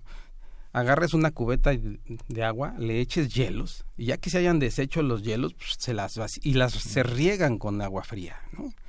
Esas, esa, esa, el bajarles la temperatura Ah. les va a ayudar mucho a promover al siguiente año los crecimientos, ¿no? Entonces, más que meterlas al congelador, porque ahí pues prácticamente se van a congelar, ¿no? Las vamos prácticamente a matar. Mejor lo que les recomendamos es, primero, asegurarse que la especie que están trabajando es realmente de ambientes fríos y que necesitan esos grados de temperatura y posteriormente hacer sus riegos durante todo el invierno con agua fría. ¿No? básicamente necesitan un, un shock de, de cambio de temperatura fuerte para promover el crecimiento. Y cuando el tallo cae, es otra especie, es, estamos hablando de, un- una especie particular. No, eh, normalmente eh, los tallos son perennes. Te repito, son modificaciones. Los pseudobulbos son perennes, ¿no? Los cormos son ter- eh, perennes, ¿no? Normalmente lo que se cae e- es, el escapo floral o la inflorescencia, ¿no? Cuando la inflorescencia termina, pues ya hasta ahí se, se llegó y se cae. Entonces lo que se cae en realidad es la inflorescencia, ¿no? El, el eh, eh, vástago de donde nacen las flores. Eso es lo que se cae, ¿no? Sí. Es como el amor. Sí, el ejemplo, el ejemplo que estamos viendo es el es la es la orquídea que nos mandó eh, J. Vicious MX, que es eh, un tallo que dice, yo creo que ahí vienen, ¿no? Y entonces eh, lo que se puede ver, a ver, en, en esa imagen, Es una inflorescencia con botones. inflorescencia. Es Con una botones. inflorescencia Ah. con botones. Y ahí vienen, ahora Lo- sí, sí, sí, lo que pasa que este eh, es un género que se le, se le conoce como Phalaenopsis. Ah. Y entonces la- eh, aquí en Phalaenopsis tienen un crecimiento que le, nosotros le llamamos monopodial, es un solo piecito en donde echa dos hojas crece muy poquito el tallo que no se ve prácticamente porque queda cubierto por las vainas y entonces lo único que vemos son hojas y entonces muchas veces la gente se confunde al ver la inflorescencia que ese es el tallo, pero en realidad no, el tallo es muy muy reducido en ese género y lo que estamos viendo pues son las hojas. Eh, no- nos comenta por aquí, por ejemplo, en redes sociales, Alberquita, que, que nosotros estamos diciendo en el programa que no compremos flores en ningún lado. Eh, que Orquídeas. dice, no compremos flores de mercado ni en Jamaica, ni en Coatepec, ni en ningún lado, dicen en primer movimiento. Eh, no compremos especies en peligro o especies, digamos, como de la característica de las orquídeas. Sí, de la- orquídeas exactamente. No, nosotros ¿Dónde estamos- comprarlas? Pues básicamente hay que asoci- eh, hay que eh, acercarse, ¿no? A los cul- cultivadores, a los productores de orquídeas.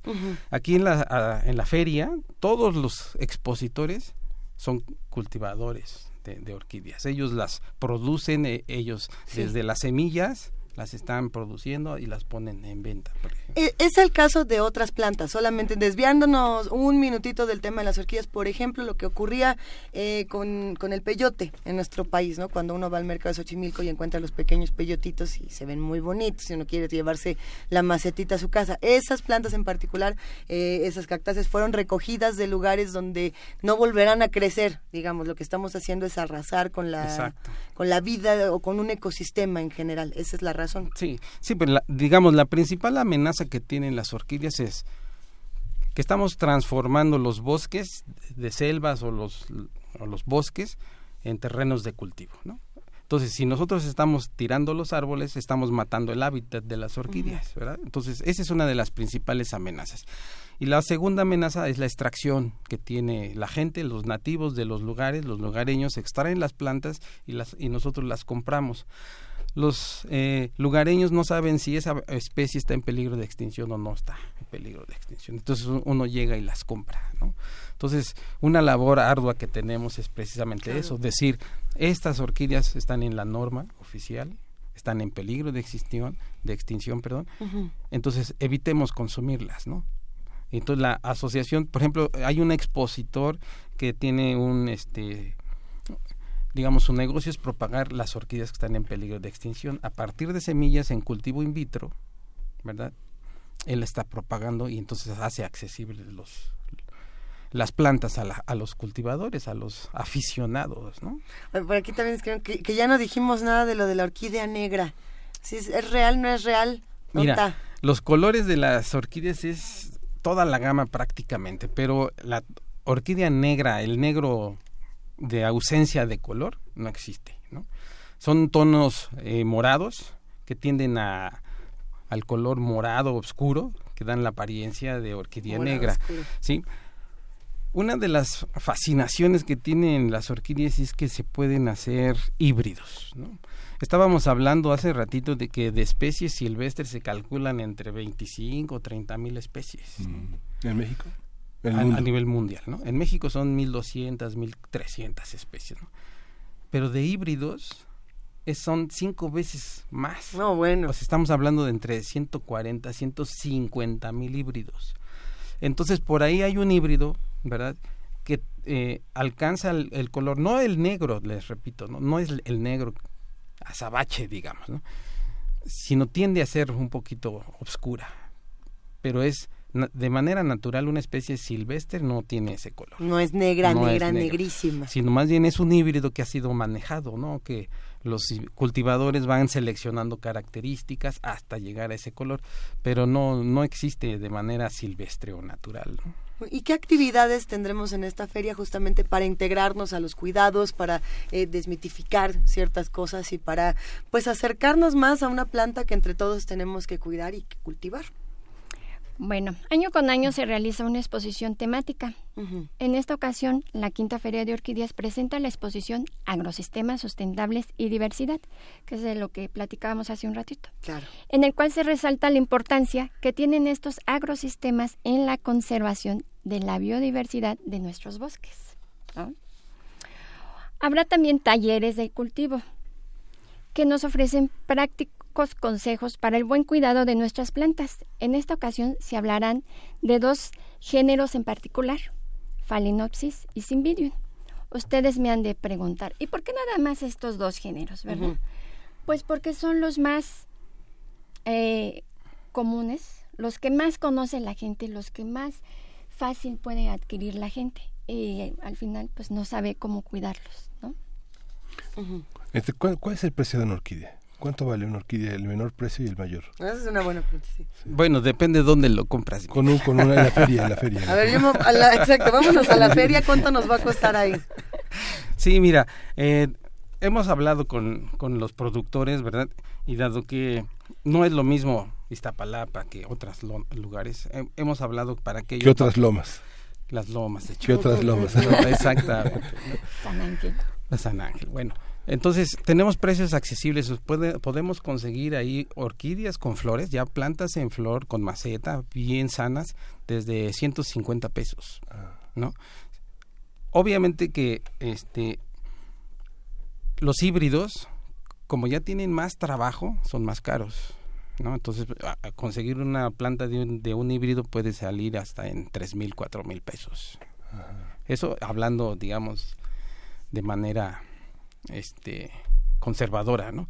Porque seguramente hay híbridos que ganan premios porque se hacen, este, en México no tanto, pero en, en Estados Unidos, por ejemplo, la Asociación Americana hace sus exposiciones, premian sus, sus flores, ¿verdad? Sus plantas, y esas se cotizan en miles de dólares. ¿no? Entonces, Hay tesis sobre, digamos, es- esa intervención genética genera tesis, genera estudios de posgrado, genera... Sí, sí, sí, sobre todo. eh, o sea, hay mucha inquietud por parte de los estudiantes del cultivo in vitro de orquídeas. ¿no? Hay mucha inquietud.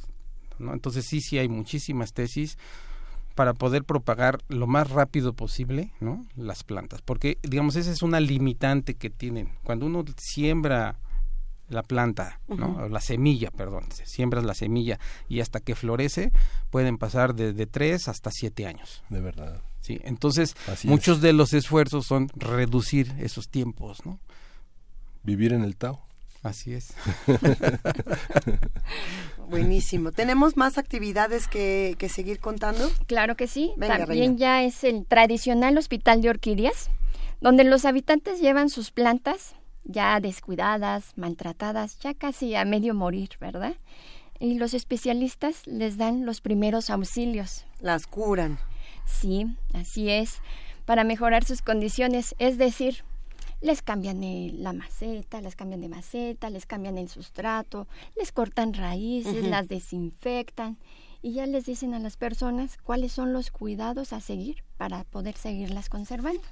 Este es un taller que le encanta a la gente y también es muy, muy socorrido porque hacen fila las personas para poder estar ahí en el hospital de orquídeas. A veces no se da Buenísimo. basto los especialistas de la cantidad de gente que va a consulta, digamos.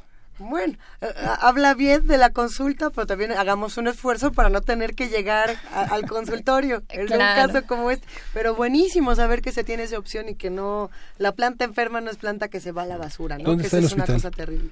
Ahí mismo, dentro, Dentro. De, de la Feria de Orquídeas del Centro Cultural Casa de las Bombas. Excelente. ¿Cuánto cuesta la entrada a la, a la feria? Es gratuita. Es gratuita lo que en otros eventos no lo es. Aquí en, en la UAM Iztapalapa sí es gratuita. También vamos a tener venta de plantas de medios de cultivo, fertilizantes, macetas, todo lo necesario para el cultivo de las orquídeas, artesanías, bisutería, como la que traigo aquí. Ah, ahorita le tomamos foto para las redes sociales, por supuesto que sí. Ah, qué bonita. souvenirs y todo lo relacionado con Ajá. las orquídeas, ¿no? Excelente. Luis, hace un ratito llegó una, una pregunta de que si la vainilla La era vainilla. una orquídea, ¿verdad? Pues exactamente.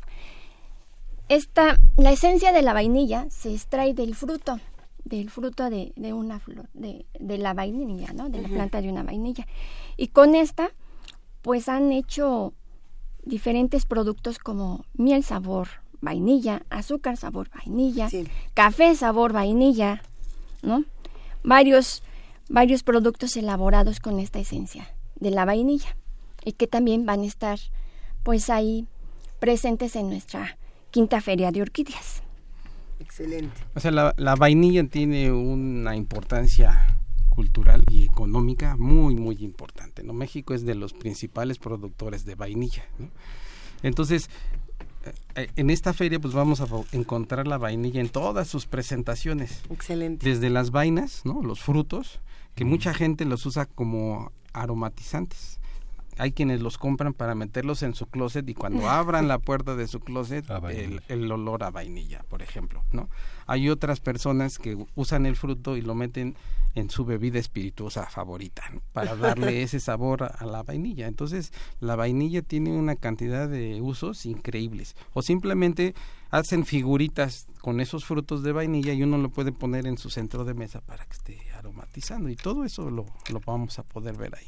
Todo eso y más justamente lo van a encontrar en esta quinta feria de orquídeas, que bueno, como ya nos estaban platicando, tiene muchas actividades, eh, tiene toda clase de conocimientos, bueno, hasta hospital para orquídeas Yes. tiene. Eh, ¿Podemos repetir dónde, cuándo y a qué hora para que todos estemos con ustedes? Claro que sí, es este 6 y 7 de octubre con un horario de 11 de la mañana a 5 de la tarde en el Centro Cultural Casa de las Bombas, Gregorio Quintero y Prolongación Quetzal, sin número, Colonia La Purísima, Alcaldía Iztapalapa, a una cuadra de la Guami Iztapalapa, cerca del metro Guami y a un costado del Deportivo La Purísima. Excelente. Pues nos vamos a despedir. eh, Pero por antes de despedirnos- A ver, cuéntanos, Reina. Quiero darles una sorpresita que, que encontré, ¿verdad? Cuéntanoslo todo. Pues quiere, quiero terminar con una frase, ¿no? Ya sé que aquí les gusta mucho la poesía y los poemas, ¿no? Entonces quiero terminar con una bonita frase que, que encontramos, que dice, los pensamientos de un sabio son como orquídeas perfumadas. Confucio. Ay, con, con esa frase vamos a cerrar esta mañana. Reina Cerón, muchísimas gracias. No, al contrario, gracias a ustedes por el espacio y pues los esperamos. Eh, créanme que en verdad, aparte de que se van a divertir, van a aprender mucho. Sí, Sin duda. Muchísimas gracias, Javier García Cruz. García Cruz, un placer. Al contrario, el placer fue para nosotros estar aquí compartiendo un poquito de esta actividad, ¿no? Eh, quiero que se queden con la idea de que es un evento familiar, ¿no? Es, in- es y muy bonito ver que llegan a las familias con sus niños, ¿verdad? Y entonces el- eh, es un día de esparcimiento porque hay una zona de comida en donde pueden comer y seguir eh, ah, disfrutando de la feria, hay eventos culturales, hay talleres para niños, etcétera, o sea, Para muchas niños. para niños, sí, exactamente. Para niños y no tan niños. ¿no? Porque el, el- el primer taller que hicimos fue lo dirigimos exclusivamente a, a los niños, pero cuál va siendo nuestra sorpresa que los mismos adultos tenían intenciones de participar. Entonces ahora ya es abierto para niños y no tan niños. Excelente. Muchísimas gracias, Javier. Gracias a ustedes. Nos despedimos de esta conversación con música. ¿Qué vamos a escuchar? Vamos a escuchar eh, Mágico Pájaro de Fuego de la Sal Orquesta. Es una complacencia para José Luis Pacheco. Venga.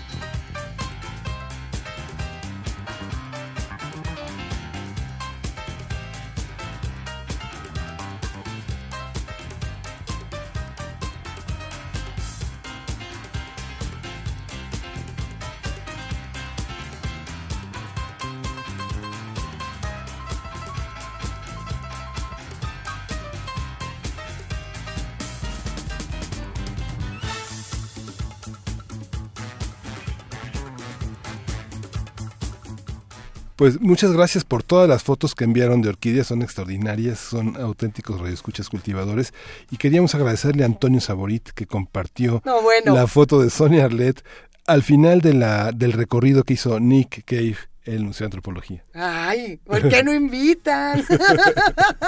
Nosotros nos despedimos esta mañana. Qué rica conversación acabamos de tener y gracias de verdad a todos los que hacen comunidad con nosotros. Su opinión ha sido escuchada como es cada semana. Recuerden que nos escuchamos la próxima semana de 7 a 10 de la mañana en el 860 de AM y en el 96.1 de FM Radio UNAM. Sí, esto fue primer movimiento. El mundo desde la universidad.